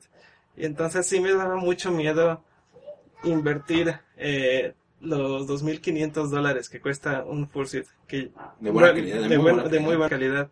Que yo no hubiera tenido problemas con invertir esa cantidad, pero sí me daba mucho miedo invertirlas y que no quedara tal cual como yo me lo imaginaba, que los ojos quedaran como del estilo del, Del del, maker. del maker. Ajá, sí. Bueno, pues en mi caso, yo recuerdo, bueno, es una historia bastante larga en cuestión, pero no tanto. Pues tú sabes, ya te he platicado a ti, lo platiqué en el anterior podcast, que parte de lo que me motivó más a este fandom fue en 2013, 2012, que conocí el hashtag donde venía la palabra Fursuit y conocí que era una, una comunidad que directamente, eh, eh, o sea, sí, una comunidad furry que directamente re- le daba vida a sus personajes dibujados, lo cual me pareció increíble. Desde ese momento le agarré mucho gusto a ese tipo de, a buscar ese término en internet. Eh, pues para mí me parecía muy, muy bonito. Como yo mencioné, en un principio lo vi imposible, eh, porque pues quieras o no es una inversión muy, muy complicada de hacer. Ya platicaré ahorita mi, mi travesía con todo esto. Eh, pero en su momento lo veía imposible. Y poco a poco, pues vi cómo podía ir venciendo esas adversidades económicas, que es lo principal que a mucha gente le, le resulta difícil. Y, y yo recuerdo que cuando andaba buscando, pues ya alguien que pudiera representar a mi personaje, eh, el precio era un factor, pero más que nada terminé buscando un estilo que se pareciera bastante a mi estilo de dibujo. Por lo mismo, porque tendemos a buscar una representación bastante fiel a lo que como nosotros como artistas podemos lograr. Supongo que alguien que no es artista y que compra un fursuit busca nada más que el maker le dé su representación, así como tú comprarías una comisión de dibujos. Digo, alguien que no dibuja compraría una comisión de dibujo esperando que el artista le dé una representación. Quiero pensar que pasa lo mismo con los makers de gente que no dibuja. Pero sí siento que es un patrón que se repite mucho. Andaba hablando ayer con un amigo, el cual no sé si... No va a mencionar el nombre porque no sé si quiera que lo mencione. Pero me andaba diciendo eso. Yo sí quiero, quiero en un futuro mandarme a hacer un fursuit. Ahorita no puedo por mi edad porque sé que voy a seguir creciendo. Eh, es muy joven él. eh, pero sí tiene muy, muy, muy, muy, mucho centramiento en el furry fandom. Y, él, y sí tiene la posibilidad de comprar un fursuit. Pero me dijo que no quería porque le da miedo que fuera un estilo totalmente distinto a sus dibujos. Y veo que es lo mismo que te pasó a ti. Sí. Sí, yo también tenía mucho ese, ese miedo. Creo que si ya quisiera como otros fursuits de otros de mis de personajes eh, distintos a mi panda, creo que sí los pediría a un fursuit maker profesional. Yo ya no me volvería a aventar a empezar un fursuit porque he visto la calidad con la que en- Concluyen. concluyen los, los Fursuit Makers profesionales o los estudios, viéndolos en vivo, que me ha tocado ver muchos Fursuit tan, tan hermosos, Bien tan hechos. profesionales, tan bien hechos, que yo sé que para llegar como a ese, a esa calidad, yo tendría que dedicarme mi vida a, A eso, eso. como ellos lo hacen. Pero mi vida, a pesar de que me gustan mucho los Fursuits, mi vida no va dedicada hacia, hacia la hechura de, de, Hacer un fursuit. Sí, lo mío es el dibujo, lo mío es la ilustración, a Igual eso sí me dedico, a eso, a eso procuro siempre estar, este, ¿cómo se dice? Mejorando. Sí. Pero yo sé que me va a costar muchos años mejorar mi calidad en Pursuits. Yo, yo no lo volvería a hacer, yo sí invertiría en un, en un Pursuit. Pues yo recuerdo que por ahí del 2014 sí llegué a buscar tutoriales, pero igual económicamente yo tenía otros gastos que no me pasó por la mente pues, gastar en un Fursuit jamás. Eh, eso fue hasta hace re- relativamente poco. Esto de querer gastar en un Fursuit se me vino gracias a que primero me empezó a caer mucho más trabajo del que actual, de que tenía antes, antes de eso. Me empezó a caer muy, muy buen trabajo y como que uno se motiva para invertir en esto una vez que ya se siente muy estable, pues. Eh, porque pues quieras o no, si es algo difícil. Es, para mí es- a la fecha todavía debo parte del, del suite. Ahorita vamos a hablar de los costos y todo eso. Eh, no solo el mío, sino que en general cuánto cuesta, cómo se pueden pagar, qué piden los makers, pero ahorita to- tocamos el tema. Pero yo recuerdo que desde, desde el 2014 veía videos de cómo hacer uno y vi varios videos que me motivaron tanto porque había uno de un chavito como de 15 años que le quedaba tan bien. Y una vez yo recuerdo que tenía algo de dinero estuve a punto y fui incluso a una plaza a buscar la esponja. Y ya había encontrado el lugar y todo y dije, no, no puedo, no puedo permitirme esto porque eh, mm, desconfiaba en lo que yo pudiera llegar a hacer y sabía que no me iba a quedar bien a la primera. Eso lo tenía por, por hecho. Sabía que era imposible que me quedara bien hacia el primer intento. Entonces lo descarté por el hecho de que no quería, no iba a querer ponerme yo algo con lo que me sintiera incómodo. Entonces lo dejé pasar. Y ya posteriormente, por ahí por eh, junio, junio aproximadamente del 2016, fue donde empecé a ver más posible la posibilidad de comprar una cabeza, no, no un Fursuit, porque pues me parecían también todavía exageradamente caros. Eh, por ahí por junio empezó a meterse la idea. Yo empecé a hablar mucho este tema con Eduardo Huerta de Puma, lo conocen muchos. Él ya tenía su, estaba a punto de recibir su Fursuit, que lo recibió en Antrocon del 2016. Hermoso su Pursuit, Está muy bonito, es de, es, es de los felinos que he visto que más me han gustado por su combinación de colores. Es precioso su Fursuit. Y yo recuerdo que cuando me enseñó las fotos yo dije, dude, en serio no, no sé cómo lo voy a hacer, pero voy a querer, voy a- quiero esto, quiero uno. Y afortunadamente eso fue, Antrocon se, se realiza en agosto, ¿no? Sí, está en julio. En julio. Ah, eso fue en julio. Junio, finales de junio, principios de julio. Julio. Ah, de hecho, precisamente al mes me contactó la empresa de, bueno, e- es empresa como tal, pero es el grupo de música de Maná. Eh, eso fue al mes de que pasó Antrocon y que ya yo vi que Eduardo Huerta me había mencionado de su Fursuit, nuevo, nuevecito, ahorita sigue nuevo, pues lleva menos de un año con él. Y, y me contactó el grupo de música de Maná para hacer animación para sus videos, para los videos que se presentan en sus conciertos en la pantalla que está atrás. Claro que estamos hablando de un grupo que contrató una agencia de publicidad que era muy cercana a mí, por lo cual me respetaron una comisión bastante buena. Eh, y en ese momento fue cuando yo dije, pues, si quieres hacer esto, en verdad, quieres hacer esto, bueno, sí, sí quiero hacer esto. Y empecé a, investigar más a fondo de esto. Primero empecé pensando en, un, en una cabeza. Y después dije, no, no es suficiente una cabeza. Yo voy a querer representar a mi personaje de una manera mucho más compleja. Y pasé de querer una cabeza a querer un parcial. Y después le dije a Eduardo, no, pues un parcial sería muy triste, me gustaría verme más como el tuyo, pero pues tú gastaste un buen, yo no creo. Y dije, bueno, es que ¿por qué estás limitándote si ya tienes personas pidiéndote comisiones que aunque eran muy baratas en su momento, dije, bueno, pues yo voy a empezar a, moverme y voy a mover lo que yo necesite para alcanzar algo mucho mayor. Pero en su momento tenía la mentalidad de buscar algo más instantáneo, comprarlo y que me tardaran dos meses, tres meses haciéndolo. Hasta que me llegó el 20, me cayó el en sí, el que tenías que vivir un proceso de espera, así como Paco lo vivió, aunque él lo hizo, vivió un año, un año y medio esperando que saliera algo más bonito y después otros años y otros años mejorándolo. Y Eduardo me dijo eso, mira, yo, yo llevo esperando dos años por el mío. Si quieres que realmente sea lo que buscas, no te lo comas de una sola mordida. Deja que fluya, dale, dale, dale calma, no tienes prisa, tienes 20 años. Ay, qué bonito Fursuit acaba de mandar. Este Tronchi. Este Tronchi, wow, qué precioso. Tronchi, tu Fursuit está hermoso. Y, y yo, aunque yo me hubiera sentido feliz con un parcial, dije, no, yo realmente quiero algo mucho mayor a esto. Y me puse, me puse más a, a moverme, a mover cielo, mar y tierra. Lo de Maná fue un apoyo económico, estamos hablando, muy, muy grande. Y ya con unas cuantas comisiones logré entender eso de que, de que era mejor meter una, ¿cómo se llama? Un plazo, un, Ah, sí. Un, un método de pago. un ¿no? método de pago de un año y poder comprar algo de calidad profesional a querer pagar de contado algo, ¿cómo se diría? Pues algo más instantáneo. Sí. Entonces, sí. Y bueno, esa es, esa es una ventaja de- del- del estudio que tú estás contratando, porque no todos, no todos los makers hacen eso. La mayoría pide un, Porcentaje. un depósito inicial que suele ser del 30% del costo total. Ajá. Y ya de ahí eh, tienes que pagar el, el 70% restante después.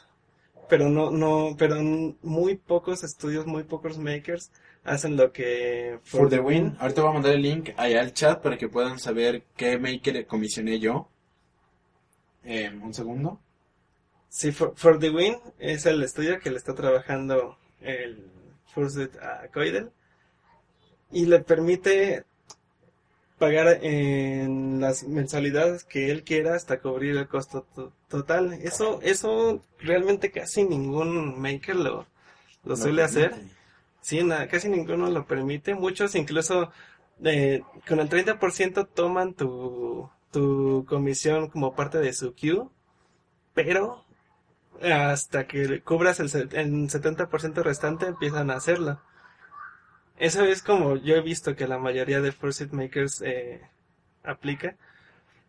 Pero bueno, eh, yo siento que es una inversión que si estás muy, muy, muy metido en el fandom y que realmente en el fondo de tu corazón lo quieres, vale mucho la pena invertir en ella. Eh, hacerlo uno mismo es muy riesgoso porque puede que quede muy feo. Tienes que hacer varias pruebas antes de hacerlo y, y en verdad clavarte con la idea de que te tiene que quedar tal como quieres, porque sí he visto muchos que son como hijos de Frankenstein. Ajá. Eh, y Ah, me, me preguntan, es de Canadá mi maker, es canadiense. Es un estudio que, que es, es por lo que me motivé a comprar con ellos. Porque yo dije, actualmente tengo tantos dólares en la mano. Con esto cubro el 30% del costo total del Fursuit. Eh, bueno, voy a decir en costo lo que costó. Fueron 2.300 eh, dólares aproximadamente. Y aún podría crecer más si yo decido incluirle otras cosas. Pero creo que ya estoy feliz con esto. Ya no quiero gastar mucho. Eh, fueron 2.300. Y, y lo que me motivó es que yo, yo andaba buscando invertir mis mil, en su momento tenía en la mano mil dólares, como de forma instantánea. Y fue como, no, aguántala. Relájate. Eso me, me lo dijo Eduardo. Haz un quote, haz una, un plazo y consigue algo más profesional y ya tienes mucho más tiempo para comisiones y pagarlo. Entonces yo decidí dar el brinco de algo de 1300 a algo de 2300, son mil dólares de diferencia por el puro hecho de que For the Win me permitía pagarlo en pagos. O sea, no me, no me lo estaba cobrando de ya. Ya queremos que tú, tú lo estés este, pagando, ¿no? Me dijeron, danos el 30% y lo demás nos lo vas abonando como quieras, de 50 en 50, de 100 en 100. Y tu fecha de entrega, límite para terminar de pagarlo, es aproximadamente diciembre-enero. Oh, vaya. Y bueno, Carlos dice, creo que si vas a hacerlo tú mismo hay que entender que no te va a salir a la primera. Eso es bastante cierto. Yo, incluso eso es muy cierto para los mismos Pursuit Makers que hoy en día hacen, me- hacen Pursuit bastante bonitas. Profesional, sí. Siempre intenta investigar cuál fue su primer Fursuit. O, i- o incluso pregúntales personalmente cuál fue su primer Fursuit. Y son muy feos. Muy feos, no hay hecho. uno solo que hayas dicho, órale, este fue su primer Fursuit y le salió Precioso. increíble, ¿no? No, no, y entonces, si uno, si tú mismo quieres hacer tu Fursuit, sí, es cierto, ten en cuenta eso mismo. Pues de hecho, a mí lo que me da mucha confianza de mi maker, que es este For the Win, lo repetía muchas veces, es de que la chica que hace las cabezas, que es a final de cuentas la parte más importante del suite, que es la que le da representación a tu estilo de dibujo, porque el cuerpo, quieras o no, eh, sigue siendo una tela que te cubre a ti, que toma tu forma. Pero la cabeza, esta chica eh, lleva siete años, siete años desarrollando eh, Fursuits. Y ahorita realmente los hace con una calidad que me trae muy seguro de mí mismo, saber que hice la compra adecuada, que hice la comisión perfecta, porque sí veo makers que son aún más caros y se ven incluso eh, de una calidad casi, casi idéntica a la que yo comisioné, pero se, se siguen viendo un poco mejores, por lo mismo el precio. Pero yo creo que si, si tomamos un precio en el cual ya pasas la calidad estándar, la que sea calidad profesional, yo creo que abarca de los 2000 para arriba, yo quiero pensar, ¿no?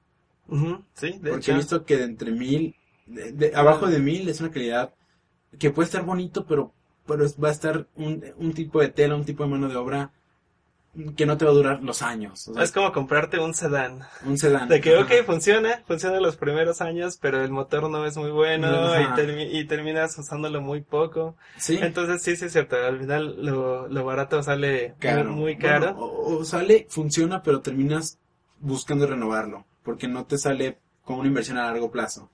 Después de entre 1000 y 1500 son como que suites que se verán bonitos, o sea, que tendrán una, una vista bonita, pero que tal vez su mano de construcción no termine siendo la más buena, porque normalmente son independientes los que hacen ese, manejan ese precio. Y ya los que rebasan los 2000 son porque son estudios ya o empresas que se dedican a hacer esto. La mayoría, pues. O son gente muy particular que agarra cierto tipo de comisiones nada más y le dedica más tiempo a un solo suite que a que poco tiempo a 10 suites. Sí, Entonces sí es se paga una mano de obra artesanal, porque realmente son trabajos hechos a mano, no es una máquina que quiero mis colores, este es mi dibujo y te lo te- no es un trabajo artesanal. sí, todos. Todos. Incluso los de Made for You, que yo, en, en mi opinión, creo que son de los más profesionales que existen y, y obviamente de los más caros. O igual este otro, otro Atom es, Phalanx, ajá, como, que llegan a costar cua- cuatro mil, cinco mil dólares. sí, estos que son hiperrealistas, ¿cómo se llaman? Oh, A ver, creo que aquí tengo apuntado el nombre. Sí, mientras, sí te digo, eh, hay, hay, hay estudios tan bonitos, tan profesionales que, que realmente tú dices, ahí está, mira. Clockwork Creature, Creature. Ajá, Clock- Clockwork Creatures. Esos eh, sí rebasan los, Wow. los cinco mil dólares, pero son hiperrealistas. Y son de un pelo demasiado, demasiado bueno. Sí, son hiperrealistas, además no poder, realmente estás viendo tal cual un animal antropomorfo.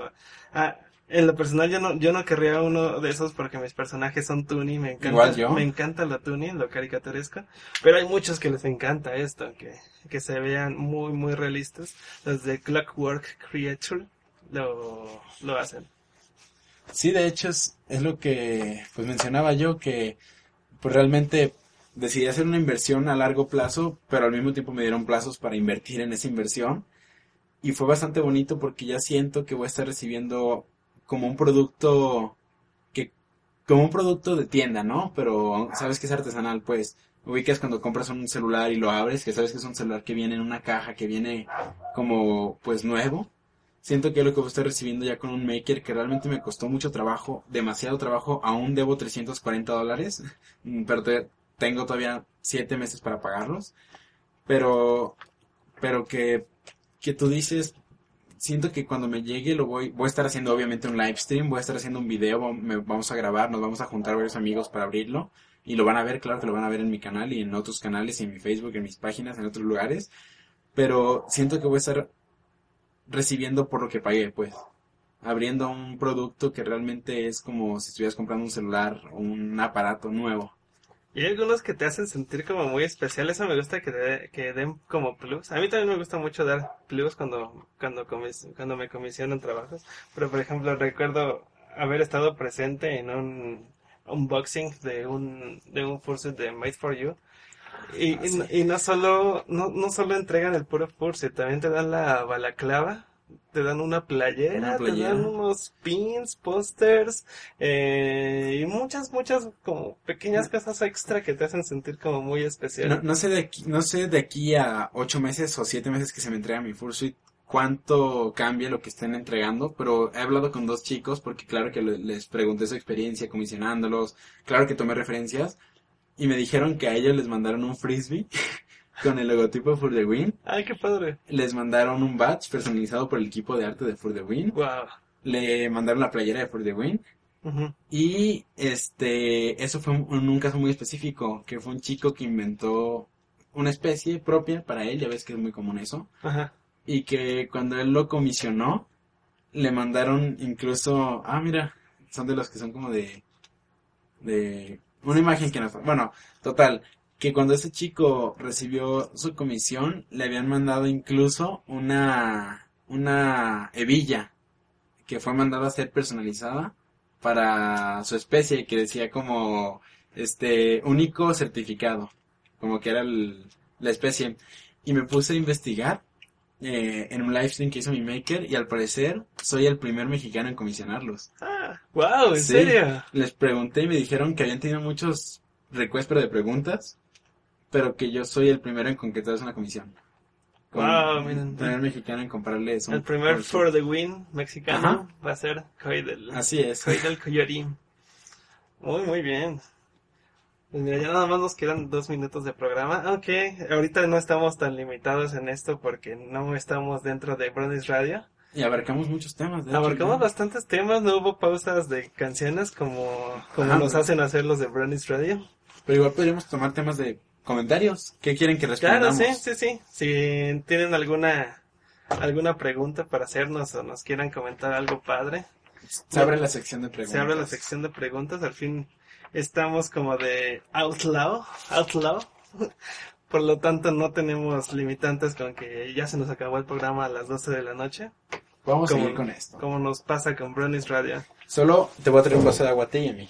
Ah, perfecto, sí. Mientras, a los que están aquí presentes, para no aburrirlos con un silencio, vo- voy a leerles unos datos muy curiosos sobre so- eh, aquel estudio que mencioné hace como una hora, que era un estudio que hizo una universidad, la Universidad de Pittsburgh, sobre eh, datos sobre el, el furry fandom, algunos datos curiosos.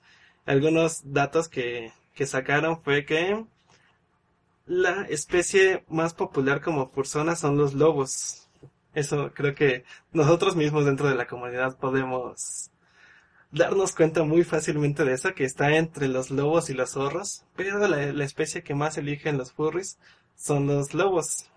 Que uno de cada siete furries son lobos. Uno de cada siete. Eso es una cantidad muy alta. No sé cada, cada uno de cada cuánto sea un panda. Yo creo que uno de cada mil es un panda. Pero yo estoy muy, muy orgulloso de mi, de mi especie como panda. Otro dato muy curioso es que el 25% de los furries no se sienten como totalmente como humanos. Y 50% de ellos eh, son... A ver cómo, cómo se traduce esto. ¿Qué cosa? Um, would become not human animals if they could. Ah, que no se... tran- Bueno, ellos si pudieran convertirse en animales antropomórficos, de plano no decidirían no volverse su fursona. Yo no me volvería. Ni yo. Yo, yo digo, yo sí me volvería mi panda. Yo sí me volvería mi panda. Eso es, eso es lo que yo quería decir. Mm, ah, estás hablando en un contexto si hubiera un mundo, o sea, o volverte en este mundo. No, no, no sé. Yo, les, yo estoy dando como datos aquí. Así acabo de llegar, Sí, no, no sé sí, qué, sí, qué era la pregunta, por eso contesté un negativo, pero si me la repites, si la repites te puedo dar una opinión propia. Ah, dice. eh, uno, de, uno de los datos curiosos, el primero fue que eh, los lobos son la, la especie más popular entre los furries. Escogida, cada uno de cada siete furries son lobos. ¿En serio? Es muy alto. Vaya. Y el 25% de los furries no se sienten completamente como humanos. Y 50% se volverían no animales no humanos si ellos pudieran. Eso era eh, el Ah, ya, curioso. o sea, el 50% se volverían un animal que no fuera el humano, el ser humano, si Ajá, sí. pudieran. Yo tengo tanto aprecio por la vida, ah, ¿cómo se llama? Lejos de lejos de lo que es nuestro estilo de vida, digo, nos tocó vivir en esto y se vive como tal, como en, en- entre nuestras posibilidades, pero yo siempre, si hay algo que disfruto mucho es ver documentales de naturaleza, donde la vida es simple, donde me encanta una frase que dice en inglés una canción, eh, que dice que lo único que necesitan es la luna y el sol. Y eso está bastante bonito, pues me, me encanta esa ideología de, de adaptarte a un entorno, no adaptar tu entorno a tus necesidades. Entonces yo creo que si eso fuera el caso, me, me encantó, yo encantado de, de vivir lo que ahorita me encanta imaginar en documentales, en, en lo que tanto aprecio pues en eso. Entonces sí, yo quiero pensar que si existiera un mundo en el cual se pudiera dividir eso, sería bastante bonito. Entonces tú, tú sí serías tu persona. Tú, tú sí serías un, un animal no humano. Quiero pensar, quiero pensar, sí. De hecho, no vería el por qué no, si lo aprecio tanto, por qué no tener la- si tuviera la oportunidad, por qué decir no. A ver, entonces, eh, re- respuestas, digo, preguntas, vamos a intentar ser lo más rápido posible. ¿Quiénes son sus Fursuit Crush? Pregunta Guacho. El mío creo que es Cosmic y Elliot de Bonnie. ¿Quiénes son qué? ¿Quiénes son tus Fursuit Crush? Mis Fursuiter, que yo digo, wow, los adoro. Ajá, bueno, no sé, como Crush, es que es una pregunta más, como más, ajá, sí. más furry trash, Sí, más- sí, no, no está tan Tus, intelectual white- esa. tu- tus Fursbandos. Ándale, cosas Sí. así. Los míos serían entre Cosmic Woofy y Elliot de Bunny. Fíjate que Cosmic lo ubico bien en, o sea, ubico bien cómo se y todo, pero fíjate que siento que él tiene más que nada el carisma, más que el Fursuit. Es lo que a mí me atrae de, de su persona. Pero de, de gente, de Fursuits que yo realmente he visto, que digo, Qué guapo. qué, qué bien hecho está, qué bonito. Eh, perdí el, perdí la imagen, o sea, la, la vi en Twitter. ¿Cómo se llama? No recuerdo, fue de Ah. cosas como que aparecían Ah, ahí. ¿cómo? Era un, era un perro, una raza de perro, que era casi casi puro, puramente blanco, pero la carita que tenía era preciosa. Voy a buscarlo. Tarde o temprano me voy a terminar encontrando esa imagen de nuevo. Sí, porque decir perro estás como generalizando entre era un perro un como millón de, de- furries que, que- son Es, perros. es muy difícil. este chico, el, el corgi, ¿Cuál corgi? el que tú me mandaste, el que te me hizo... su- Ah, no, no es un corgi, es un mutt.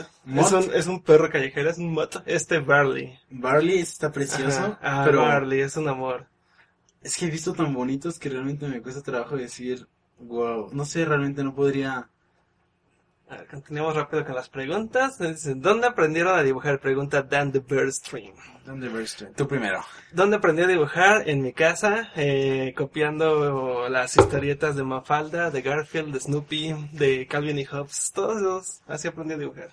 Yo eh, voy a hablar de mí. Este, toda la vida me, me gustó dibujar. Fue algo que siempre quise, pero nunca le agarré amor hasta 2015, que le dije a mi hermana, oye, compré una tableta de dibujo, eh, tú, te, tú te dedicas a esto, ya trabajas en esto, ayúdame y enséñame a dibujar. Y así empecé a dibujar. En 2015, en abril, cuando ella me empezó a enseñar. Fue mi hermana. Oh, pues sí, yo no tuve hermanos ni papás que, que dibujaran, pero mi mamá fue fotógrafa y siempre estuve como muy clavado en el, en el arte. Y creo que ya no hay más preguntas. De muchos estaban hablando de- ya de varias cosas, pero ya nos dejaron de hacer preguntas. Entonces, bueno, ya son las 12.05. Igual nos habíamos tardado en empezar como precisamente 5 Sí. minutos. Y también para ya no aburrir tanto a los que nos están escuchando desde, desde YouTube. Entonces, bueno, la próxima semana, también en viernes, yo creo que sí va a ser desde Brownies Radio. ¿Sí? Va a estar Apolo de vuelta con nosotros. Este programa no pudo estar con nosotros por lo que expliqué eh, al principio del programa, que está con Yoshinomi. Yo no sé si vaya a estar, voy a procurar estar, porque la próxima semana, el próximo fin de semana, yo me voy a un festival de música que es en Toluca, el Warped Tour, porque me encanta el punk rock. Pero Sí, yo procuraré estar por aquí. Si no, no puedo hacer stream aquí en, el, en mi estudio como lo estamos haciendo en este momento, voy a estar desde Discord. Lo más seguro es que, digo, cualquier cosa, tenemos el plan B de que conocemos bastante gente que igual podríamos invitar, pero igual, si no está desde aquí, desde el estudio, va a estar, pues, de donde estemos. Ahora sí que, De hecho, este Silver Dragon, que él también es de aquí de Guadalajara. Él, él me había mencionado que él tenía ganas de estar aquí en el, Participar. Tengo una pregunta en el más. podcast. Ah, ¿Cuál es tu pregunta? Eh, déjame. Secron me dijo que había preguntado algo. Secron, ¿qué piensan de alguien que lleva. a- aquí No, arriba. ¿Qué piensan de alguien que lleva años sabiendo. eh, participando en el fandom, pero no se considera furry aún? Aún. Oye, eso de aún me, me agradó, porque yo conozco a la persona. Es que mira, ah, te lo voy a responder conforme a que te conozco. Am, si por algo estás participando en el medio es porque te atrae. Tal vez tú no te ves así, pero te voy a decir por qué. Acuérdate que muchas veces tendemos a tener negación conforme a nuestro entorno. Si tú vives en un entorno cerrado, en un entorno eh, donde sabes que eso no va a ser bien visto, tiendes a negar las cosas.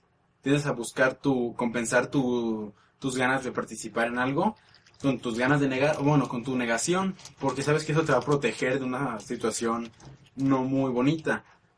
Tú deja que las cosas fluyan y tal vez cuando tu entorno se libere y te sientas más seguro de ti mismo, que la seguridad propia es la que te da ese impulso para salir adelante con cualquier cosa, no solo digo el furry, vas a decidir si es lo tuyo o no. Pero yo creo que es eso, el entorno que en el que vives te puede generar esa, esa negación de decir no soy furry porque no me, no me considero, no, más bien tal vez no eres furry porque no te has dado la oportunidad de considerarte. Mm. Pero bueno, ahora sí ya nos pasamos un poco del tiempo. Muchas gracias a todos por habernos escuchado esta noche. Estuvo muy activo el chat, como la, así como la semana pasada, lo Sí. cual estuvo bastante agradable. Y bueno, muy buenas noches. Muy buenas noches, nos despedimos. Bye.